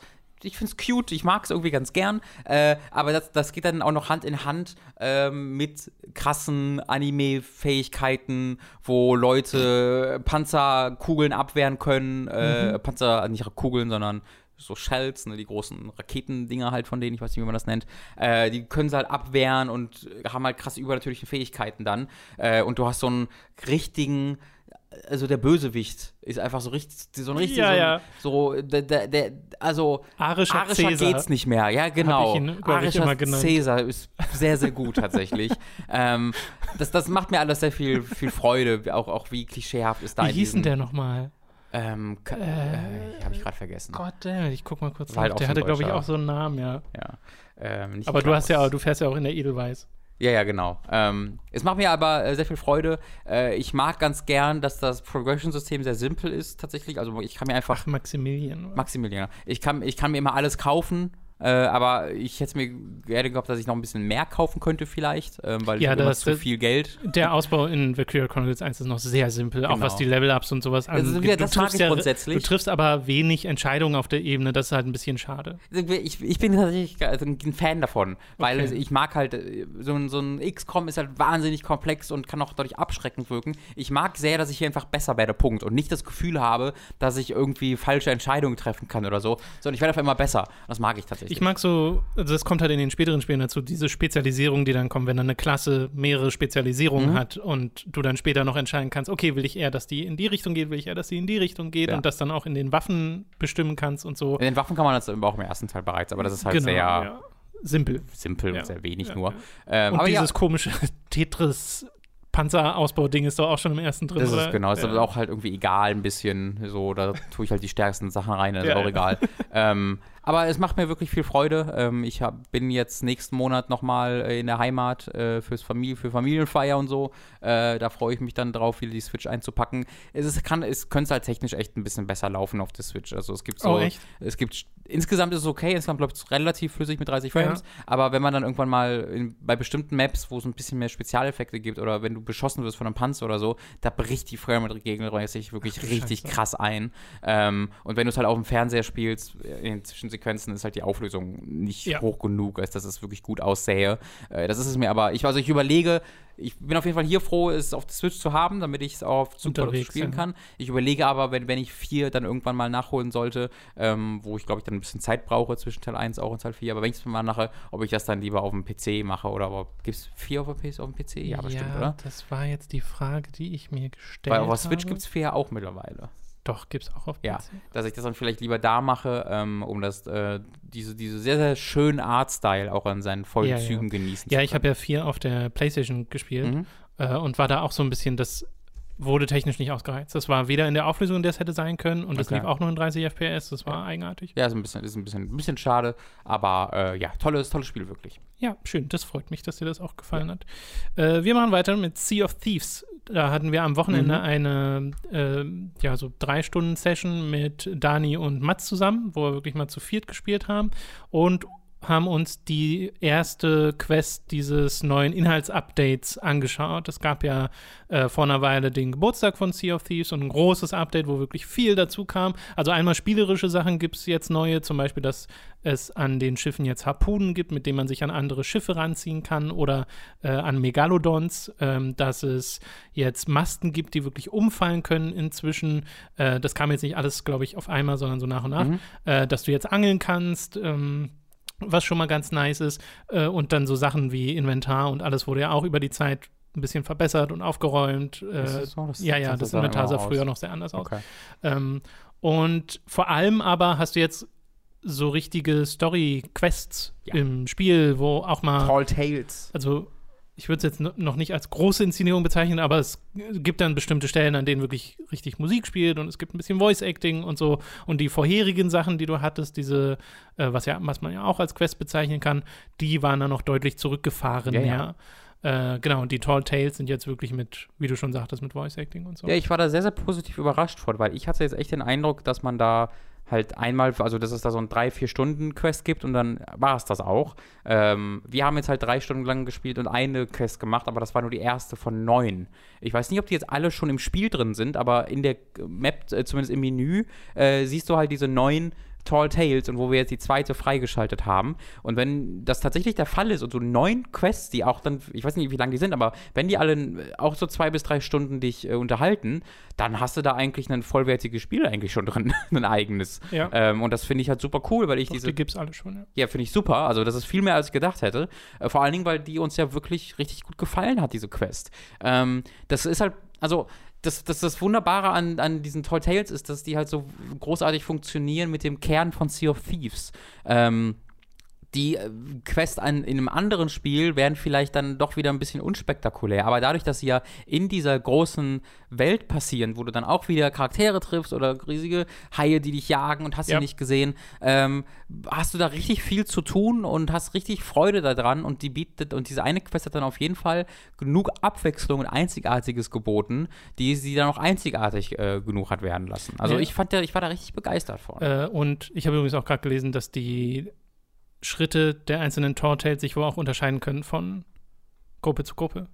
Also, dass nicht Ach so, alles ja, ja, genau. Das hatten ist wir auch erlebt, ähm, weil wir ähm, Hilfe brauchten. Ja, ja, ja. Äh, und da hatten sie auch uns erzählt, äh, mit den zwei Leuten, mit denen wir da gespielt haben, äh, dass es bei ihnen anders war, was sie machen Richtig. mussten. Ja. Äh, wir waren nämlich einmal an einer Stelle, wo man hat gerade ja so ein Buch dabei und äh, kann da durchblättern und da steht im, im Wesentlichen empfindet man in der ersten Quest die Reise einer anderen Crew nach, Mhm. die auch so, äh, wurden die verfolgt oder haben die jemanden Die verfolgt? wurden Ich glaub, von einem wurden Schiff ne? verfolgt, ich, Genau. was dann sehr wahrscheinlich noch relevant werden wird für uns. Richtig.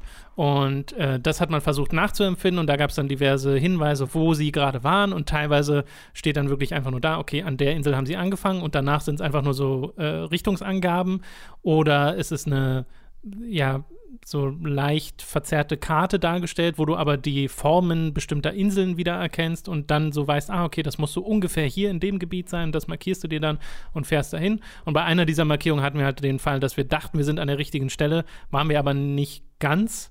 Und dann mussten wir ein bisschen weiter Wirklich. weggelotst werden genau. von den äh, zwei Spielern, die uns da geholfen ja. haben.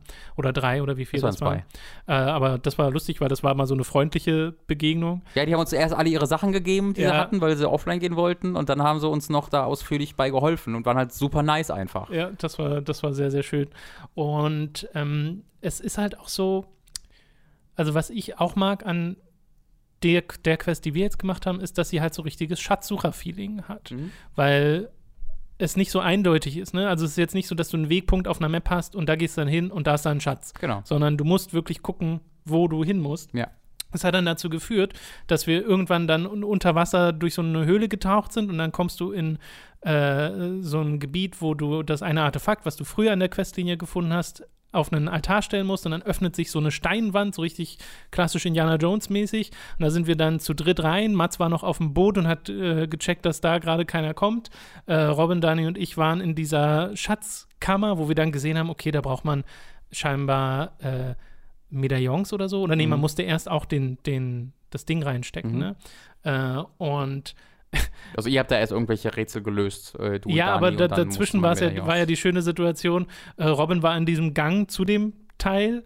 Äh, Tom hat mich rausgeschickt, weil wir irgendwas vergessen hätten um, diese, um ja, so ein Artefakt mitzunehmen, bin ich rausgegangen. Genau, dachte, nee, das dachten, stimmt gar nicht, missbrauchen wir doch nicht. Und dann bin ich zurückgegangen, war in diesem Flur und war wirklich exakt vor dem, also ich bin, war, bin dahin gesprintet, war da exakt vorm Raum. Ja. dann müsst ihr vorstellen, ging wirklich exakt vor meiner Nase, ging so dieses Steintor zu. Also das hätte, wäre es eine halbe Sekunde später gewesen, ja, wäre ich drin gewesen. drin gewesen. Aber das war ein sehr schöner Effekt für mich, weil das wirkte halt so, als ob äh, Tom so ein Freibeuter gewesen wäre. der, Schatz. Genau, der so den, den, Schatz für sich geholt hätte. Ja, Dani und ich waren dann in diesem Raum drin. Robin und Mats waren das war sehr lustig, weil wir hörten irgendwann nur, kommt hier Wasser? Oh shit, hier kommt hier Wasser ja, rein. Genau. Und Mats und ich stehen so am Schiff hoch, ich glaube. Und ich habe dann durch dieses Buch geblättert, um zu gucken, wo, wo äh, die Lösung des Rätsels ist, die dann nicht so schwer war, aber dann habe ich das mit Dani da drin gemacht und dann ging die Tür auch wieder auf. Äh, und dann brauchte man drei Medaillons, die man dann erstmal finden musste ja. auf dieser Insel, die versteckt war. Da hatten wir dann auch noch so eine schöne Situation, wo Mats einen Disconnect hatte und wir dann dachten, ja, wir dann dachten, das, so das Medaillon, was Mats hatte, nee, der Schatz war es ja schon. Ja. Wir haben schon den Schatz gehabt und wir dachten, der ist jetzt weg, weil Mats disconnected wurde, er hatte den in der Hand und dann ist Mats Figur verschwunden. Der Schatz ist nicht wieder in der, an dem anderen Ort aufgetaucht und wir dachten so, ja toll, ist jetzt weg. Und dann hat Robin den gefunden, weil der an der Seite des Bootes auf so einem ganz kleinen Holzvorsprung ja, stand. Mats hat halt seine Hand leicht über dem Boot, wo er gedroppt ja. und dann ist halt so ein Ort, wo du noch nie irgendwas gesehen hast in Sea of Thieves. Das war, es war einfach wieder richtig toll. Zwischendurch, wir hatten halt diese freundlichen äh, Leute, die wir gefunden haben. Wir haben Leute gefunden, die uns gejagt haben. Die haben oh, wir dann ja. erledigt nach einer längeren Verfolgung. Erst ausmanövriert, genau. Und dann irgendwann bei anderen Leuten sind wir selbst auf deren Schiff Stimmt, und haben die Pulverfässer kaputtgeschossen, die, die in deren Schiffe waren, sodass sie dann deswegen sofort gesunken sind einfach. Das sah so geil aus von meiner Perspektive. Ich habe ja nur von weitem auf unserem Schiff, wo ich gerade mit Mats dabei war, zu fliehen ja. äh, und Abstand zu gewinnen, gesehen, wie in der Distanz so eine Explosion stattfand und dann sind beide Masten des Schiffes gebrochen und das Schiff ist gesunken. Ja. Das sah ähm, super toll aus. Also, das ist halt, das sind halt all diese Sachen, die sowieso geil an Sea of Thieves sind, die ja, ständig passieren, aber das wird dann halt kontextualisiert von dieser wirklich spannenden äh, Schatz, Quest, äh, ja. ja. wie nennt man Schatz, Schatzsuche, äh, Schatzsuche die, ja. du, die du vor dir hast. Leute, wenn ihr Game Pass für Game Pass bezahlt, dann äh, sucht euch äh, einen anderen Spieler, äh, im besten Fall drei andere Spieler, aber auch nur einer ist, ist reicht und guckt auch alleine rein und probiert dieses Spiel aus. Ähm, da haben wir auch noch Leute in der Community. Ich weiß, dass Olixon genau. und Anigma noch Guckt bei uns im, im Discord. Im, Im, Discord werdet ihr auch Leute finden. Ähm, das lohnt sich wirklich für, für, für dieses Spiel. Ja, das ist ein wirklich wunderbares Spiel, das nochmal durch diese Tall Tales deutlich besser wurde. Es gibt auch den Arena-Modus. Ich weiß nicht, ob du den mal ausprobiert nee, hast. Nee, den habe ich noch nicht ausprobiert. Was halt ein dedizierter PvP-Modus ist. Ähm, ist jetzt nicht der Grund, weshalb ich also für mich eigentlich Spieler, aber wir könnten ihn mal ausprobieren. Ich baller auch mal ganz gerne, aber ich will jetzt erstmal vor allen Dingen die Tall Tales machen und dann damit bis jetzt 20 Stunden beschäftigt, ja, wenn es so weitergeht. Aber es hat auch so, also so viel Spaß macht es einfach zu viert auf einem Boot zu sein und dann ja. teilweise Blödsinn zu machen. Ja. Äh, einer angelt rum, während der andere vor ihm rumspringt oder der sowas. Ruft, das, ruft anderen Leuten zu, dass sie einem nicht näher kommen sollen. Ja, ja, genau. Robin mit dem Megafon, jedes Mal, wenn ein anderes Boot kommt und sagt irgendwie, ja, hier ist das FBI. Ja, wir hatten. Don't halt, shoot. Der Tom hatte, hat mich sofort sehr glücklich gemacht und unserem Schiff einen Master Chief, einen Halo-Skin Ja, ja, gegeben, genau, so wie den- das UNSC-Schiff. Deswegen sind wir halt teilweise einfach an Leuten vorbeigefahren und mit Mats und ich sind einfach so laut wir können durch diese, durch diese äh, Rohre, durch die man lauter wird, das Halo-Theme gesungen. äh, so dass Leute, die an uns vorbeifahren, einfach nur aus der Entfernung so zwei Leute leise das Halo-Theme so laut sie können. Während so ein Entgegenbrüllen. Schiff mit einem Holzmaster Chief als Galionsfigur an ihnen vorbeigefahren ist. Fand mir sehr lustig als Idee. Ach, Tolles Spiel. ja, es ist wirklich ein tolles Spiel. Es hat sehr viel Spaß gemacht. Wir haben noch eins auf der Liste, auch wieder etwas ein bisschen älteres, das du gerade nachholst, beziehungsweise das hast du ja schon mal angefangen Mhm. und jetzt spielst du es weiter, nämlich Thronebreaker. Genau. Äh, ich habe das, glaube ich, so bis zur Mitte des Spiels damals gespielt und dann einfach den Anschluss verloren. Äh, ich habe äh, jetzt in den letzten Monat habe ich ähm, das erste Witcher 3 Add-on äh, Hearts of Stone äh, nachgeholt und durchgespielt und das war großartig. Äh, also ich habe eine Nachricht für euch alle Leute. Der erste Witcher 3 DLC ist sehr gut. ähm, falls ihr den spielen wollt, habt ihr hiermit meinen Segen. Ähm, Cool, danke, Rob. Kein, gar kein Problem. Äh, also auch hier jetzt endlich diese Info. Äh, aber auch dadurch habe ich mir dann so gedacht, warum hast du eigentlich Thronebreaker damals nicht weitergespielt? Das ist ja mega gut geschrieben gewesen, mache ich mal. Äh, und habe da jetzt nochmal acht Stunden oder so reingesteckt. Das ist ja echt ein langes Spiel. Äh, ich glaube, ich habe insgesamt so 22 Stunden oder so. Ja, genau, ja, vollwertiges. Genau, und ich bin immer noch nicht durch. Also ich glaube, ich bin entweder bei der dritten oder bei der vierten Map von fünf Okay. oder sechs, fünfeinhalb oder so. Ja, ich habe ja Ähm, auch irgendwann einfach aufgehört. Ja, aber ich habe halt A gemerkt, dass mir das Gwent-Spiel einfach mega Spaß macht, immer noch. Ähm, und was halt aber so richtig mich halt begeistert immer noch, ist halt das Writing. Und was ich einfach mal konkret kurz rausstellen wollte, sind, ist die weibliche Hauptfigur, Mief, heißt sie im Englischen. Ich, Mewe vielleicht im Deutschen vermutlich, weil Mief Das haben wir damals schon geraten. genau käme keine käm, Ahnung. käm nicht so gut Keine rüber. Ahnung mehr. Ähm, aber dieser Charakter ist so toll und so, so badass, aber auch so, so, so komplex. Äh, und ich habe jetzt gerade, also ich, du hab, es ist wie bei so einem JRPG, dass du halt ständig neue Leute findest als Mitglieder deiner Party. Mhm. Also meine Party besteht jetzt mittlerweile aus, lass mich kurz nachzählen, eins, zwei, drei, vier, fünf, ich glaube sechs Leuten plus meinem Hauptcharakter. Okay. Äh, und ich habe jetzt gerade erst den neunten bekommen. Und jeder von denen ist auf ihre Art und Weise interessant. Ähm, und da ja man auch bei City Project Red und wir ja auch so viel wie alle anderen äh, auch immer mal wieder, Entschuldigung, Entschuldigung, Entschuldigung, CD Projekt Red, ähm, dass die auch, die regen sich immer auf, äh, oder es gibt so ein paar Leute in der Umgebung, die sich aufregen, wenn man das mit C schreibt oder Englisch ausspricht, aber die haben Red im Namen. Ja, vielleicht steht das für was anderes. Meinst du, das ist ein polnisches Wort vielleicht? Aber ihr Symbol ist ja auch rot, deswegen. Auch, vielleicht, wenn jetzt, auf, wenn ich jetzt auf, auf Brett auf Polnisch irgendwas heißt, dann nehme ich das natürlich zurück. Ansonsten ist, ist meine Kritik, äh, besteht die noch. Jedenfalls äh, wurden die ja auch in der Vergangenheit und auch aktuell im Zuge von Cyberpunk immer wieder kritisiert. Äh, sie hatten diese, äh, diesen transphoben äh, Gag auf ihrem Twitter-Account und die Gamergate-Referenz auf ihrem Twitter-Account und bla, gab, gab verschiedene Diskussionen, die wir alle hier schon geführt haben. Äh, deswegen fand ich es auch mal durchaus wertvoll, nochmal zu unterstreichen, wie großartig diese Charaktere geschrieben sind, auch die weiblichen Charaktere und besonders die weiblichen Charaktere, da können sich sehr, sehr viele anderen Spiele äh, ein Beispiel ähm, dran nehmen. Äh, es gibt einen Charakter, Rayla heißt sie, glaube ich, äh, die halt ziemlich rassistisch unterwegs ist. Also sie, die verachtet Elfen und, und äh, Nichtmenschen einfach sehr, äh, zumindest, oder, oder sagt halt, ich habe kein Problem mit denen, solange sie wegbleiben. Sie sollen nicht mit der Menschen, den Menschen halt so, so mingeln, in der gleichen Umgebung unterwegs sein und sich da versuchen zu integrieren, das klappt einfach nicht. Äh, aber was da der Hintergrund ist, also ist wieder super interessant. Ist jetzt, es ist halt nicht so dieses Ding, dass sie sagen so, na, hat sie vielleicht recht, ist, ist Rassismus nicht vielleicht doch ganz gut oder so, sondern es ist viel komplexer als das. Ähm, sie hat einfach eine interessante Motivation hinter dieser, hinter diesen Gedanken, die sie da hegt, diesen, diesen Charakter wieder noch interessanter werden lässt. Ähm, bin da sehr, sehr angetan von. Sehr, sehr cool. Kurze Geschichte zum Ja. Namen CD Projekt Red. Bitte? Es gab wohl mal ein Interview, in dem äh, auch danach gefragt wurde, woher der Name kommt. Das liegt wohl daran, dass sie wirklich in ihrem Land die ersten waren, die Mhm. CDs Mhm. äh, vertrieben ja. haben als Publisher. Äh, und dann einfach das Projekt hinzugefügt. Mhm. Das heißt, CD ist ja auch schon ein englischer Begriff. Mhm. Also CD, Projekt wäre es jetzt eigentlich. Äh, nach dem Red wurde in diesem Interview aber nicht gefragt. Und ich habe es jetzt auch nicht gefunden, wo es Ja. herkommt.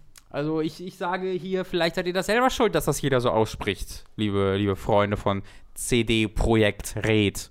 Ich Hm? würde sagen, wir sagen jetzt einfach CD Projekt. CD Projekt Red. AID ist ja in Caps Lock geschrieben. Red. Wieso? Weil CD sagst du ja auch CD und nicht Z. Also, ah, vielleicht ist es, also vielleicht ist es CD, genau, CD Projekt AED, RED oder RED. Nee, CD Projekt RED. Das finde ich gut. Ja? Oh, ich können wir nur dafür mal den Herrn Döhler einladen, einfach damit wir nur das noch kurz sagen können. Mehr haben wir gar nicht eigentlich, einfach um die Reaktion wir zu haben sehen. gar keine Frage, Fabian. Nee. Was, du arbeitest ja bei, bei CD Projekt RED, ne? Ja. Okay, das war's. Okay, tschüss. Hab leider nicht reagiert, war schade. Sega. Ähm, ja, ich wollte es nochmal rausstellen. Ich, ich hoffe Find sehr, ich dass sehr ich meine, die Zeit finden werde, um es durchzuspielen. Ähm, Wie lang kann es jetzt schon noch sein? Ron? Ja, für so 10 Stunden wird es, glaube ich, noch Mal sein. gucken auf How Long to Beat. Ähm, ich glaube, es ist halt so, ist halt so ein 30-Stunden-Spiel. Äh, Das ist absurd. es gibt halt so, die eine Sache, die ich an dem Spiel nicht besonders mag, ist, dass es so ein paar Puzzle gibt, die nicht toll sind. Äh, also es hat ja die klassischen Gwent-Kämpfe, 25 Stunden. ja. Es hat die, kla- die klassischen Gwent-Kämpfe, äh, die ich halt cool finde. Äh, und wo man auch, wo ich auch mein Deck umstelle, je nachdem, ähm, in welchem Ort ich gerade unterwegs bin, weil ich war gerade Mhm. äh, in, einem, in einem Wald unterwegs, wo ganz viele Skoyatel unterwegs waren, also die ähm, El Elfen. Elfen, äh, Rebellen. Oder Ähm, Skoyatel sind ja nicht nur Elfen, sind ja auch Zwerge, oder? Sind nicht Skoyatel die ganze Gruppierung? Das könnte sein, ja. Also in dem Kontext, in dem ich gerade unterwegs war, waren es nur Elfen, aber ich glaube, du hast recht, dass da auch, dass da einfach äh, Nicht-Menschen unterwegs sind. Ähm, die, sind das nicht die alten Völker? Die alten Völker einfach? Ja, ja, Non-Human, Ja. äh, warte, stand hier gerade. Aber ich, ich glaube halt, die Mehrzahl ist. Non-Human Guerillas, genau. Ja.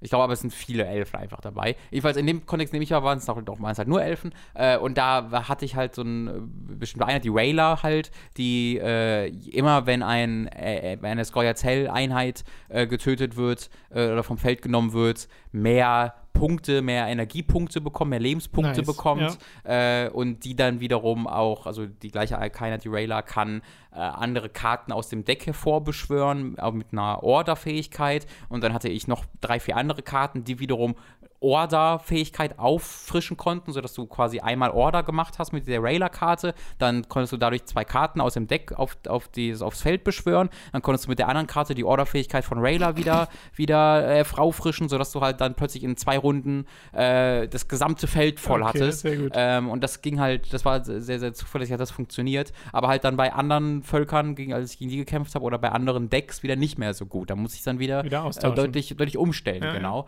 Äh, Äh, wie ist denn die Balance in- z- mit der Zeit? Weil ich hatte das Gefühl, am Anfang spielst du relativ wenige normale Gwent-Matches. Das ändert sich ein bisschen. Ja? Also ich, ich Okay. weiß nicht, ob das sich ähm, bleibend so ändert, aber jetzt in der letzten Map, in der ich unterwegs war, waren es ähm, mehr normale Kämpfe. Okay, das fände ich tatsächlich cool, weil am Kämpfe. Anfang hatte ich das Gefühl, es ist sehr puzzlelastig. Stimmt auch, stimmt auch. Ist auch absolut so. Ähm, ich hab, würde schon sagen, dass ich die Balance ein bisschen besser hinbekomme. Okay. Ähm, es, es gab so ein, zwei Puzzle, also insgesamt mag ich die Puzzle, einfach weil sie sehr innovativ sind und sich sehr viel einfallen lassen, mit diesem Kartenspielkonzept einfach dir Puzzle zu bieten. Ich hatte jetzt aber ein Puzzle, was halt komplett RNG war, also glücksbasiert, wo du Karten hast, die zu auf zufällig gegnerische Einheiten angreifen, zwei Stück. Und du hattest, die, das Puzzle war, dass du quasi die, verdor die verderbenden Leichen vom Feld bringen musst, weil die einfach Krankheit äh, bringen. Du hattest also quasi das komplette Spielfeld auf deiner und auf der gegnerischen Seite war voll einfach mit Karten, die für Leichen standen. Die greifen die nicht an, da war einfach alles voll. Und du musst halt innerhalb von bestimmten Anzahl von Zügen alle Leichen vom Feld äh, vom Feld bringen. Und das machst du halt, indem du auf einem bestimmten Punkt deine Karten spielst und dann die, die, die, die ihre automatischen Fähigkeit machen und du musst überlegen, in welcher Reihe greife ich jetzt wen an, weil wenn jetzt so eine Leiche kaputt geht, dann macht die auch drei Schaden an beide Leichen, die neben ihr liegen und so musst du halt versuchen, so eine Kettenreaktion Okay, ja, auszulösen. verstehe. Äh, aber dadurch, dass diese Einheiten, die du hast, ja auf Zufallsbasiert zwei Gegner angreifen, kannst du halt Pech haben, dass sie die falschen Gegner angreifen, als du Mhm. gerade bräuchtest. Und dann, ich habe halt, glaube ich, eine Dreiviertelstunde an dieser, an diesem Puzzle gesessen und immer wieder gerestartet, bis es Glaubst dann du, das ist dann wirklich einfach RNG oder gibt es da noch Die, einen also- Kniff? Also oder ich habe so, ich hab dann halt nachgeguckt irgendwann Okay. und es gab auf jeden Fall auch den Kniff, dass du die Positionierung wirklich hinbekommst, dass du zumindest so den ersten Teil zuverlässig hinbekommst. Und das, das hat erstmal eine halbe Stunde bei mir gedauert, bis ich das mal raus hatte. Aber dann diese, dass du dann auch diese letzten, dass du dann nicht nur bis auf eine alle oder bis auf zwei alle, sondern wirklich alle alle besiegst, das war dann tatsächlich Glück. Also du konntest dir Guides angucken Eigenartig. und exakt diesem Guide folgen und bei dir sah das Feld anders aus als bei ihm, Okay. weil deine Einheiten dann andere Einheiten ja. angegriffen haben. Mhm. Und das ist halt scheiße. So sollten Puzzle nicht designt sein. Nee. Aber das war bisher das Einzige, was so richtig deutlich ähm, Okay. da daraus fiel. Ansonsten gefielen mir die eigentlich immer noch ganz gut. Und es ist ein wirklich, wirklich einzigartiges Spielchen, das jeder Witcher-Fan sich äh, zu Gemüte führen sollte. Ja, ich habe das Gefühl, untergegangen. Sehr. Also weiß man ne? ja auch, das war nicht so erfolgreich. Sie haben ja wirklich Geld reingebuttert und das war nicht so Mhm. erfolgreich, ähm, wie sie es gewünscht hätten. Ich habe auch das Gefühl, Gwent geht ein bisschen unter. Mhm. Also vielleicht, weil Ist gerade halt, äh, jetzt erst letzte Woche tatsächlich ein neues Add-on, äh, das zweite Add-on rausgekommen. Ähm, ich, es kann, aber es, ja, kann es sein, das dass das so ein bisschen der Zeit geschuldet ist, weil ich hatte das Gefühl, Gwent war mal in einem Hoch, wo es halt noch nicht draußen war, wo aber ganz viele Leute interessiert waren. Und dann war es ja wirklich, wirklich lange in Entwicklung. Und dann kam Ja, ja. erst diese Meldung, Thronebreaker kommt Genau. jetzt als Auskopplung davon. Und Thronebreaker war nicht wirklich gut vermarktet. Man wusste, ich habe nie verstanden, was es ist, bis ich gespielt habe. Also, dass man halt eine, Ach, die, was für ein Spiel. da- genau, dass Ja. man halt so äh, eine, eine ISO-Ansicht hat, wo man über, über Maps drüber läuft und dort mit Leuten redet und Sachen findet und so. Äh, das habe ich erst gemerkt, als ich das Spiel gespielt habe. Mhm. Und vorher habe ich halt immer nur gehört, jetzt halt eine Singleplayer-Kampagne Gwent. Also, ja, wie interessant. Es gibt, äh, also Hearthstone hat auch eine Kampagne, eine Art, so Story, die Ja, auch ja. nicht geil ist. Und ich habe halt eher gedacht, dass es sowas ist. Lässt sich wahrscheinlich auch ein bisschen schwerer verkaufen. Ja, auf- auf jeden Karten, Fall, auf jeden Kartenspiel, wo du nicht die krasse Grafik zeigen Fall. kannst und Trailer machen kannst wie von The Witcher Ja. oder sowas. Okay, aber freut mich sehr, dass das äh, weiterhin bei dir sehr gut funktioniert, dieses Spiel. Ähm, dann sind wir tatsächlich durch mit diesem Podcast, ja- mit den Spielen. Ich bin ja seit jetzt zwei Wochen immer am überlegen, ob ich Zeit mir mache für Total War. Ähm, weil ich da sehr, sehr interessiert dran bin, dieses Three Kingdoms. Äh, Das kommt heute auch sehr gut an und ich habe Ja. halt sowohl bei Leuten, die nicht Fan oder weniger Fan waren, als Leute, die sehr Fan waren, äh, so gehört einfach, dass es ein paar wirklich coole Sachen neu macht, Diplomatie und so. Szenario finde ich geil. Ha, aber das kostet halt echt Zeit, deswegen weiß ich gerade Das nicht so ganz, wann ich es machen Zeit, ja. würde. Das grundlegende Interesse ist bei mir auch da, aber ich glaube, also momentan passt es auf jeden Fall nicht rein. Ja. Ich finde sowieso krass, wie viele, es sind zwar teils kleinere Spiele, aber trotzdem, wie viele Spiele es aktuell gerade gibt. Und Mhm. wir stehen jetzt kurz vor dem Release von Super Mario Maker 2 Ja. und das Thinking City kommt auch noch, habe ich auch Interesse dran. Ja. Es ist so, keine Ahnung, wie ich das unterbringen soll. Und ich habe noch nicht A Plague Tale durchgespielt, Oh äh, auch noch nicht Metro durchgespielt. Oh ja. Äh, also ich weiß noch nicht, ob, ob das Spiele sind, die ich durchspielen möchte, aber ich will auf jeden Fall intensiv noch Zeit in sie reinstecken. Tale, aber äh, Outer Wilds. Genau, ja, ja. Viele Spiele. Erstmal Samurai Shodown Ich habe die alle durchgespielt. Äh, nun gut, das äh, soll es tatsächlich gewesen sein. Wir sind durch. Ihr könnt uns unterstützen auf patreon.com slash oder steadyhq.de slash. Bevor die Leute ausrasten. Tom. Es gab Formel 1, es war arschlangweilig. Die Oh, Saison siehst ich habe gar nicht danach gefragt. Ja, die Saison ist ganz desaströs. Also es gab ein Rennen, ein spannendes Rennen diese Saison, das war richtig Ah. gut. Und ansonsten waren das die letzten, weiß ich nicht, drei Rennen oder so vier Rennen, weiß ich nicht, waren so arschlangweilig. Also es war wirklich gestern, boah, bin so froh, dass ich währenddessen WoW spielen konnte, äh, weil ansonsten hätte ich jetzt, glaube ich, auch einfach ausgemacht, weil es nichts passiert ist. Vielleicht kann dir das Formel 1-Spiel das dann ein bisschen. Ja, Man kann auf Formel 2 fahren, Tom. Bist du nicht aufgeregt? Formel 2, Ja. Tom. Geil, Tom ist dabei. Cool. Ja, so Entschuldigung, das wollte ich nur kurz erwähnen, bevor die Leute rioten. Hatte das wieder Splitscreen? Äh, glaube ich nicht. Weiß ich Schade. nicht, aber glaube ich nicht. Schade. Äh, nun ja, was ich sagen wollte, ihr könnt uns unterstützen auf den genannten Websites. Ab 5 Dollar slash Euro erhaltet ihr Zugriff auf alle exklusiven Inhalte. Und erst jetzt am Wochenende erschien wieder eine Folge Hooked on Topic, in der wir quasi einen zweiten Teil gemacht haben zu unserer Random Pokémon Review. Was wir da machen ist, wir nehmen uns einen, äh, also es gibt wirklich so eine Seite, so einen Random Pokémon Generator, da kann man sich dann äh, Pokémon ausschmeißen lassen und da lassen wir uns nach und nach äh, ein Pokémon rausschmeißen, bis wir am Ende zwölf behandelt haben. Und dieses Pokémon reviewen wir dann anhand vom optischen Design, anhand von Pokédex-Einträgen und was uns sonst gerade noch Hä? so einfällt. Und was denn? Was haben wir denn rausgeschmissen? Nein, was rausgeschmissen? Hast du nicht gerade erklärt, dass, wie, dass, man, dass wir zuerst Pokémon irgendwie rausschmeißen, bis wir auf 12 kommen? Habe ich gerade falsch verstanden vielleicht? Nee, okay. ja, also der Sorry. Generator schmeißt uns Sachen Ah, raus. okay, ja, ich Vielleicht war es gerade Jetzt- nee, missverständlich ich, ich war, glaube ich, erst im ersten Satz ein bisschen geträumt und dann im zweiten Satz. Okay. Ja, Entschuldigung. Äh, jedenfalls, äh, wir reviewen halt insgesamt zwölf Pokémon in, in, auch in dieser Folge. Äh, und das macht immer sehr viel Spaß. Und es ist zwar ein Audiopodcast, aber es wird auch begleitet von einem YouTube-Video, wo ihr dann die Pokémon seht und Ja. unsere Wertungen auch seht. Ähm, ich möchte euch wirklich raten, da mal vielleicht für einen Monat auszuprobieren, falls ihr es Genau. bisher nicht gemacht habt. Inzwischen sind Äh, es schon zwei Folgen, die ihr angucken könnt. genau, äh, ausschnittsweise die ist das auch sehr. zu sehen im letzten Hooked Mhm. Highlights. Äh, könnt ihr euch das äh, über 20-minütige Crisis Core Video von Tom direkt noch mit angucken. Genau, ja. Ähm, und es ist halt, also wir reden da über Pokémon, mit denen wir gerne schlafen würden. Wir reden über die Pokémon, die, die, die rechtsradikal sind. Ähm, da, also da, da passieren viele, viele, viele wichtige, tolle Wichtige, Sachen. wichtige, ja. Ja. Mindestens so wichtig wie Robins Computerspielpreis-Video ist diese Reihe. Also wenn ihr, wenn ihr, wenn ihr zuvor gebt, Interesse an Pokémon zu haben äh, oder an dem neuen Spiel zu haben und dann nicht diese Quelle kennt, ähm, Äh. würde ich eure, Inter euer Interesse ehrlich anzweifeln. Ja, vor allem erhaltet ihr da auch ja, Wertungen, nach denen ihr dann eure Teams Nachdem, genau. bauen könnt. Woher also wollt ihr wissen, was direkt, für was ihr aussortieren könnt. Natürlich sind die Pokémon eh alle nicht da im neuen Pokémon, das ist nicht problematisch. Ah ja, schade. aber, aber hey. Hoffentlich ist also wenn wir so mal das war wirklich so lustig, wenn man mal guckt, welche Pokémon dann drin sind, das sind nur die, denen wir so 0 und 1 von 10 gegeben haben. ja, genau. Der Wertungsschnitt der Pokémon, die weiß drin sind in Ja. Pokémon Schwert und Schild, ist dann so voll Das niedrig. könnten wir, guck mal, das ist voll wissenschaftlich, was wir hier Ja, machen. ja. Äh, also das gibt's da auf jeden Fall, könnt ihr euch da anschauen. Ab äh, 10 Dollar slash Euro werdet ihr zum äh, Feedbacker. Da kommt eure Frage im nächsten Feedback-Podcast garantiert dran. Die könnt ihr übrigens auch schon vorher schicken, einfach an tom.hookmagazin.de, möglichst mit der Mail, mit der ihr auch bei Patreon und Steady unterwegs seid, weil ich sammle die einfach in einem Ordner. Ich mache aber auch vor jedem Feedback-Podcast einen Post auf Patreon und Steady, wo ich die nochmal extra sammle. Ähm, der nächste ist aber noch nicht wieder fällig. Also wir haben jetzt noch nicht so viel äh, Fragebedarf, glaube ich. Und äh, ihr könnt außerdem teilnehmen an Votings, zum Beispiel für die nächste Folge Late to the Party. Äh, da bin ich immer noch überlegen, welche drei Spiele ich zur Wahl stelle fürs nächste. Ich mache jetzt gerade noch ein Video, was dann für alle kommt und danach steht dann wahrscheinlich das nächste Late to the Party an.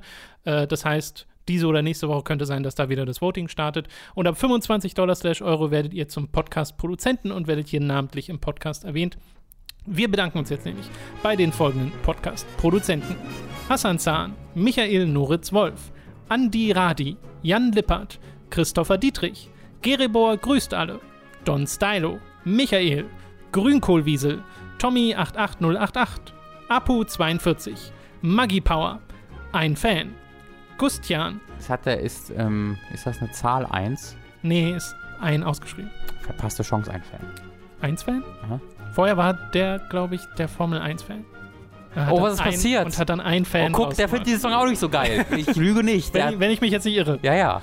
Äh, Rocketrüpel, Numimon, Oder sie. Ich weiß es ja gar Oder nicht, wer sie. du bist. Numimon digitiert zu Sebastian Diel, die Epic Snowwolf, Markus Ottensmann, Hauke Brav, McLovin 008, Dito, Lisa Willig.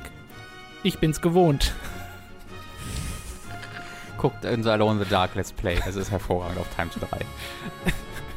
Zombie und Wintercracker und Autaku, Lennart Struck, Oliver Zirfers, Christian Hündorf, Julia Marinic und Simon Dobitschei. Vielen Dank an alle Podcast-Produzenten. Ausgehend von unserem Gespräch gerade ähm, wäre meine Bitte äh, an euch und mein Ziel, dass wir auf 150 Supporter kommen, äh, meinetwegen auch 151 Supporter kommen, die in dieser Liste mit aufgewertet werden, sodass A, Tom eigentlich gezwungenermaßen als Pokerap aufführen muss äh, und wir B dann halt auch einfach unseren Patreon-Bewertungspodcast machen. Weißt du? Dass wir das dann einfach darauf. Ach, die äh, Namen dann bewerten ja, ja, von den Leuten. Die Namen oder jeder kann sich ein Design aussuchen, äh, welches Pokémon er ist, oder er zeichnet selbst eins äh, und das bewerten wir dann. Hm, ja, ja, Ja.